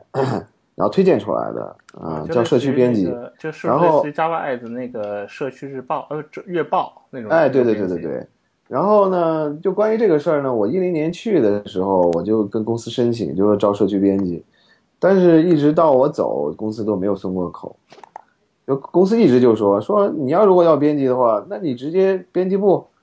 那个调两个编辑，然后那个呃兼职吧，也也也也不能叫兼职吧，就是说是这个意思，就是说首先你这个部门呢，你不能有编辑，你作为一个产品研发部门。你不能搞编辑，你搞编辑的话，那这个那我们还有编辑部，那你这不是重复建设吗？所以你你不能招编辑，要招编辑也只能在编辑部招。编辑部招的编辑呢，这些人可以可以调派给你来用。就是说那个公司是当时跟是这样跟我说的嘛，那然后我就跟编辑部去说嘛，我说你需要给我调人，我要做这件事儿。编辑部说那不可能的，说我们编辑部现在缺人缺的很厉害，我们现在自己招人都招不上来。我怎么可能有人手给你用啊？后来就是说跟公司死磨硬磨，死磨硬磨，然后 后来总算同意。但是同意的话，就是说你要招编辑的话，所有的人选先让编辑部过，编辑部不要的人你才能去面。好吧，哇，你招人让编辑部过，编辑部不要的人你才你才去面。是是，就是说这样到最后就就没法弄了嘛，就是很多事儿，因为因为因为怎么说呢，就是说你真的想把社区运营好啊，但是他你就包括以前我我我运营 Java，在运营上投入很多时间的呀，嗯，包括我长达六年时间，我自己作为第一线的运营，我每天要花花一两个小时看帖删帖啊，什么推荐好的精华文章啊，这工作是需要有人去做的呀。对，特别像赛丁更大了以后，你的博客论坛啊，包括以后想做一些什么呃，包括那个当时想做一些这种移动的社区。我一零年刚去的时候，当时就想做移动社区嘛，嗯嗯，其实没有做起来，因为一个社区呃做移动社区，在一零年的时候，那时候做机会很好的，对啊对啊，嗯，但是就是说要从头开始做的话呢，当时我产品都开发出来了，然后就缺编辑运营嘛，然后但是编辑部那边弄来弄去弄来弄去，就借了一个实习生给我，啊，然后就嗯好让人这觉得整个就没有资源投入。我说那到最后，我说我自己这边也没人手啊，编辑部也没人手，这这这事儿，产品开发出来放上线了，没内容，最后就黄，就就就就黄了。不过也是，我觉得到了就是到了一三年一一三年开一二年一三年也是一个全民创业时代，那个时候创业的风潮和创业方创业方面的一些一些浪潮就全都起来了，然后你就开始就看看外面的机会，是吗？对对对，是这个这个确实没办法，因为后面这这可能是很多公司的体制的问题吧，因为公司大了以后，嗯，包括 BAT 也一样，公司大了以后，可能很多人就出去创业去了，对对对，就在公司内部体制已经没有办法从资源配置上支持你把很多事情给做成。嗯，Daniel，呃，我我想问一下，我们聊了这么久，聊到提纲的什么位置了？啊，我看一看啊，啊、差不多刚一半左右。OK，那我说实话，我觉得我采访了我们采访了这么多嘉宾，我觉得 Robin 真的是一个非常非常好的嘉宾，原因就是因为他真的是我们一个问题，他就可以说好多好多，然后我就觉得经历特别，丰富，对。对，就不用我们去挖掘了，所以我觉得真的是我们准备了一个准备了一个呃差不多一个半小时的一个呃大概的一个话题的一个提纲，然后刚问到一半，已经快两个小时了，对，然后我们没有办法了，只能在这个地方赶紧掐掉，否则的话就现在都已经半夜了。嗯，对，所以真的是非常的开心。我是觉得今天呃听了太多的八卦，让我觉得很有意思。我们俩太坏了，我们俩让对 Robin 把他挖了过去的 那些 4S 店的一些糗事全都抖出来了。那个这是为这，我觉得这也是很有呃很有意思的部分吧，是我们节目。我们节目当然也有干货，也有湿货，我觉得交叉一点挺好的。嗯我觉得说不上是丑事儿吧，就只是说公司大了呢，它会有它的局限性，对，这也是为什么大家都会创业的原因，对吧？如果大公司什么问题都没有的话，有谁去创业呢？对，对所以我觉得，呃，Robin 比比普通人又多了一个优势，就是说，如果有一天他未来的创业公司变成这么大以后，他至少会有更多的经验，会知道怎么去，不要再去犯同样的一些错误或者怎么样。Anyway，、嗯嗯，关于至少我还我都还不能体会这种事情。说真对，关于创业这块的话呢，我们在这里的话要留一个尾巴，因为从四 S 对店出来之后的话呢，Robin 在创业方面也有很多尝试和一些思考，然后也做出一些非常有意思的产品。然后我们就跟 Robin 再约一期，在下一次再来探讨这些方面的话题。对啊、好的我们今天就到这里，把这个话题在这里收尾啊！谢谢 Robin，谢谢 Robin 啊，谢谢啊 Daniel，谢谢 Terry，啊、我们还要进入 peak 是吧？对对对，这是我们呃 TR 的一个、呃惯例哈惯例就是我们每次邀请一个嘉宾，就是让嘉宾给我们带来一个他的一个分享和一个推荐，就是这样一个嘉宾给大家的一个介绍一个他感兴趣的一个东西。啊、通常的话是普通的话，可能就是一本书，或者是一首歌，或者是一篇文章。Robin，你今天有给我们带来一些什么好的分享吗？呵 呵我那个我想分享，呃，既然作为一个创业者嘛，呃，我想分享一部电影和一本书啊。呃，我先先说书吧。书的话，其实我特别推荐看一本叫《精益创业》的书。这精益创业呢，其实现在已经怎么说叫显学了，就是嗯很多人很很多很多人都知道。那包括我自己也是这样的。那呃，我在二零一三年的时候，我自己就把《精益创业》反反复复读了很多遍，然后写了一个很长的读书笔记。但是其实呢，我觉得我没有领悟精益创业的精髓，呃，然后我是去年的时候，当时有个朋友，他他创业呢是做云掌柜，嗯然后他那个创业经历也挺有意思的。他给我讲完以后，我就发现他完全完全领悟了整个精益创业的精髓了。他蛮有意思的，我呃用很短的时间简单的讲述一下他的创业的过程。如果如果我让你把这个故事留在下期去讲的话，观众会打死我的，他们会认为我吊大家的胃口。你还是讲吧。对，讲完整的。我这么说吧，就是说他出来创业的时候呢，呃，他用了很短的时间，然后他做了一款酒店预订，呃，移动端酒店预订的产品。很短的时间呢，他的那个每个月收入就有呃呃大概就有三四十万了，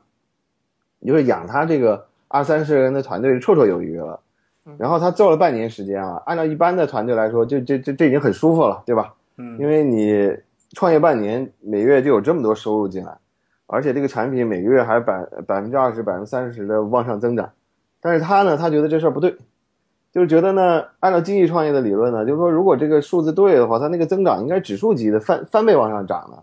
这个在一个移动互联网的大潮的时代的来临，如果一个产品只每个月只有百分之二三十的增长，他觉得这事儿是不对的，就是这种方式是有问题的。然后于是呢，他就开始尝试新的方案。他尝试新的方案，他怎么试呢？他就是他他当时整个创业团队五个人嘛，大家坐在一起开会，讨论不同的 idea。讨论出一个 idea，然后呢用最快的速度去验证这个呃呃方式。他在三个月的时间呢，他验证了八个呃八个想法，前面七个想法就基本上是两周时间出一个产品原型去验证，两周时间出一个产品原型去验证，连续验证八个，然后都不行，到第九个他验证出来了。他他做的那个什么呢？是给那个客栈呢做信息管理系统。他这个最后他给客栈做信息管理系统呢，他怎么做的呢？也很有意思啊。按照我们这种研发人员的想法是先把产品开发出来，然后再去推广。他不是这样的。他先那个画了一个最简单的原型，在纸上啊，在纸上画的，画了一个原型，然后拿去跟客栈老板去说，说我做这样一个东西怎么怎么怎么样，然后一一一通胡吹，然后客栈老板说，这这东西很好，你做出来的话，我可能考虑会去用的。然后于是呢，他们回去呢，这按照精益创业啊，这叫第一个迭代。然后第二次呢，他不是画在纸上了，他画在哪儿呢？就是说画了一些高清的那个那个那个图片。然后放在 i iPad 上，然后一页页翻给那些客栈老板介绍。客栈老板说：“那不错，我我我愿意付费啊，你赶紧给我开发吧。”这时候他们还没有开发，他们用的 Keynote 软件又做了一个带基本交互的一个原型，然后又去给人家去演示。就通过这种反反复复迭代啊，他们一直到第四个迭代才开始开发，就真正的写代码。那么呢，他们就通过这种方式快速的迭代，能够快速验证创业的想法。这个其实实际上是现在创业的一个精髓。那我自己呢？我很早，我应该在二零一二年我就看过《精益创业》这本书。那我觉得，呃，到现在啊，三年时间下来啊，对精益创业的领悟，我都没有那个朋友呃厉害。他他他他三个月时间试了九个想法之后，第第九个想法靠谱了，然后这事儿他做了半年，然后他那个他就融了两千万美元，飞快，就是就是说，你用快速的用精益创业这种方法去指导你的创业，快速的踩对一个点儿，然后呢，你这个。创业才能够踩到一个正确的，怎么说一个一个正确的节奏上，所以我还是推荐大家仔细去看《精益创业》这本书。虽然这本书现在很多人可能看过了，但是我觉得真正领悟精益创业这种方法精髓的人还是非常少的。那这是我想推荐的一本书。然后电影的话，其实呃，我想推荐那个就是《当幸福来敲门》，是呃呃是美国那个很著名的黑人演员啊，对，Will Smith 他主演的。其实就是一个很苦逼的屌丝创业，然后逆袭的故事，很有意思，推荐大家去看。我也很喜欢这部电影，我也很很感人。这也是一个很那个美呃美国影史上很经典的一个电影。对对对对。好，那我想推荐的就就就就这些。嗯，谢谢 Robin。那谢谢 Harry，你今天要给大家带来推荐吗？对我推荐一个这个吧，呃，推荐一个视频系列啊，其实是教学视频系列。我大家应该有知道这个 Code School 啊，就是一个教你编程的一个一个网站。它里面有一个系列啊，其实有一点时间了，我是最近才看到。它叫啊 Feature Focus，它是做什么一个事情呢？就是，嗯，他会看到一个网站上一个东西，他们两个老师啊，就先去把它看到这个功能，我就把它实现。比如说，它是有一个。呃，搜索的功能，他们就就自己去模拟，把它实现出来。实现出来以后，他们干个什么事情呢？他们就去找到做这个网站的那个人，嗯，然后来评价说你这个实现怎么样，然后我们是怎么来实现的。所以我觉得很有意思。而且他们的第一期呢，就前四期就是找的 DHH 啊，对对对对对，Basecamp 的创始人 啊，然后他们就去做了 Basecamp 里面的几个功能，然后就去。找那个 DHH，DHH 给他们评价说你这儿没弄好，那儿没弄对。然后从这个过程中就啊，我就我本来个人就很喜欢 DHH 这个人，我是觉得他是在实用主义和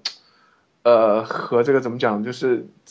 衔接的比较好，这个中间这个点踩的比较好的一个人。他不是很理论化的一个人，也不是很很偏实践。呃，anyway 就是踩的很好的点一个人，那他就可以评价这个代码哪里写的好，哪里写的不好。所以我觉得这个系列很有意思，然后我觉得呃学习 Rails Ruby 的人可以去去看一看，然后你也知道真实的世界里的这种真实的案例是怎么被做出来的啊，这是我想推荐的一个 pick。嗯，那我今天推荐是也是两，我今天推荐也是两个，嗯，是两个媒体，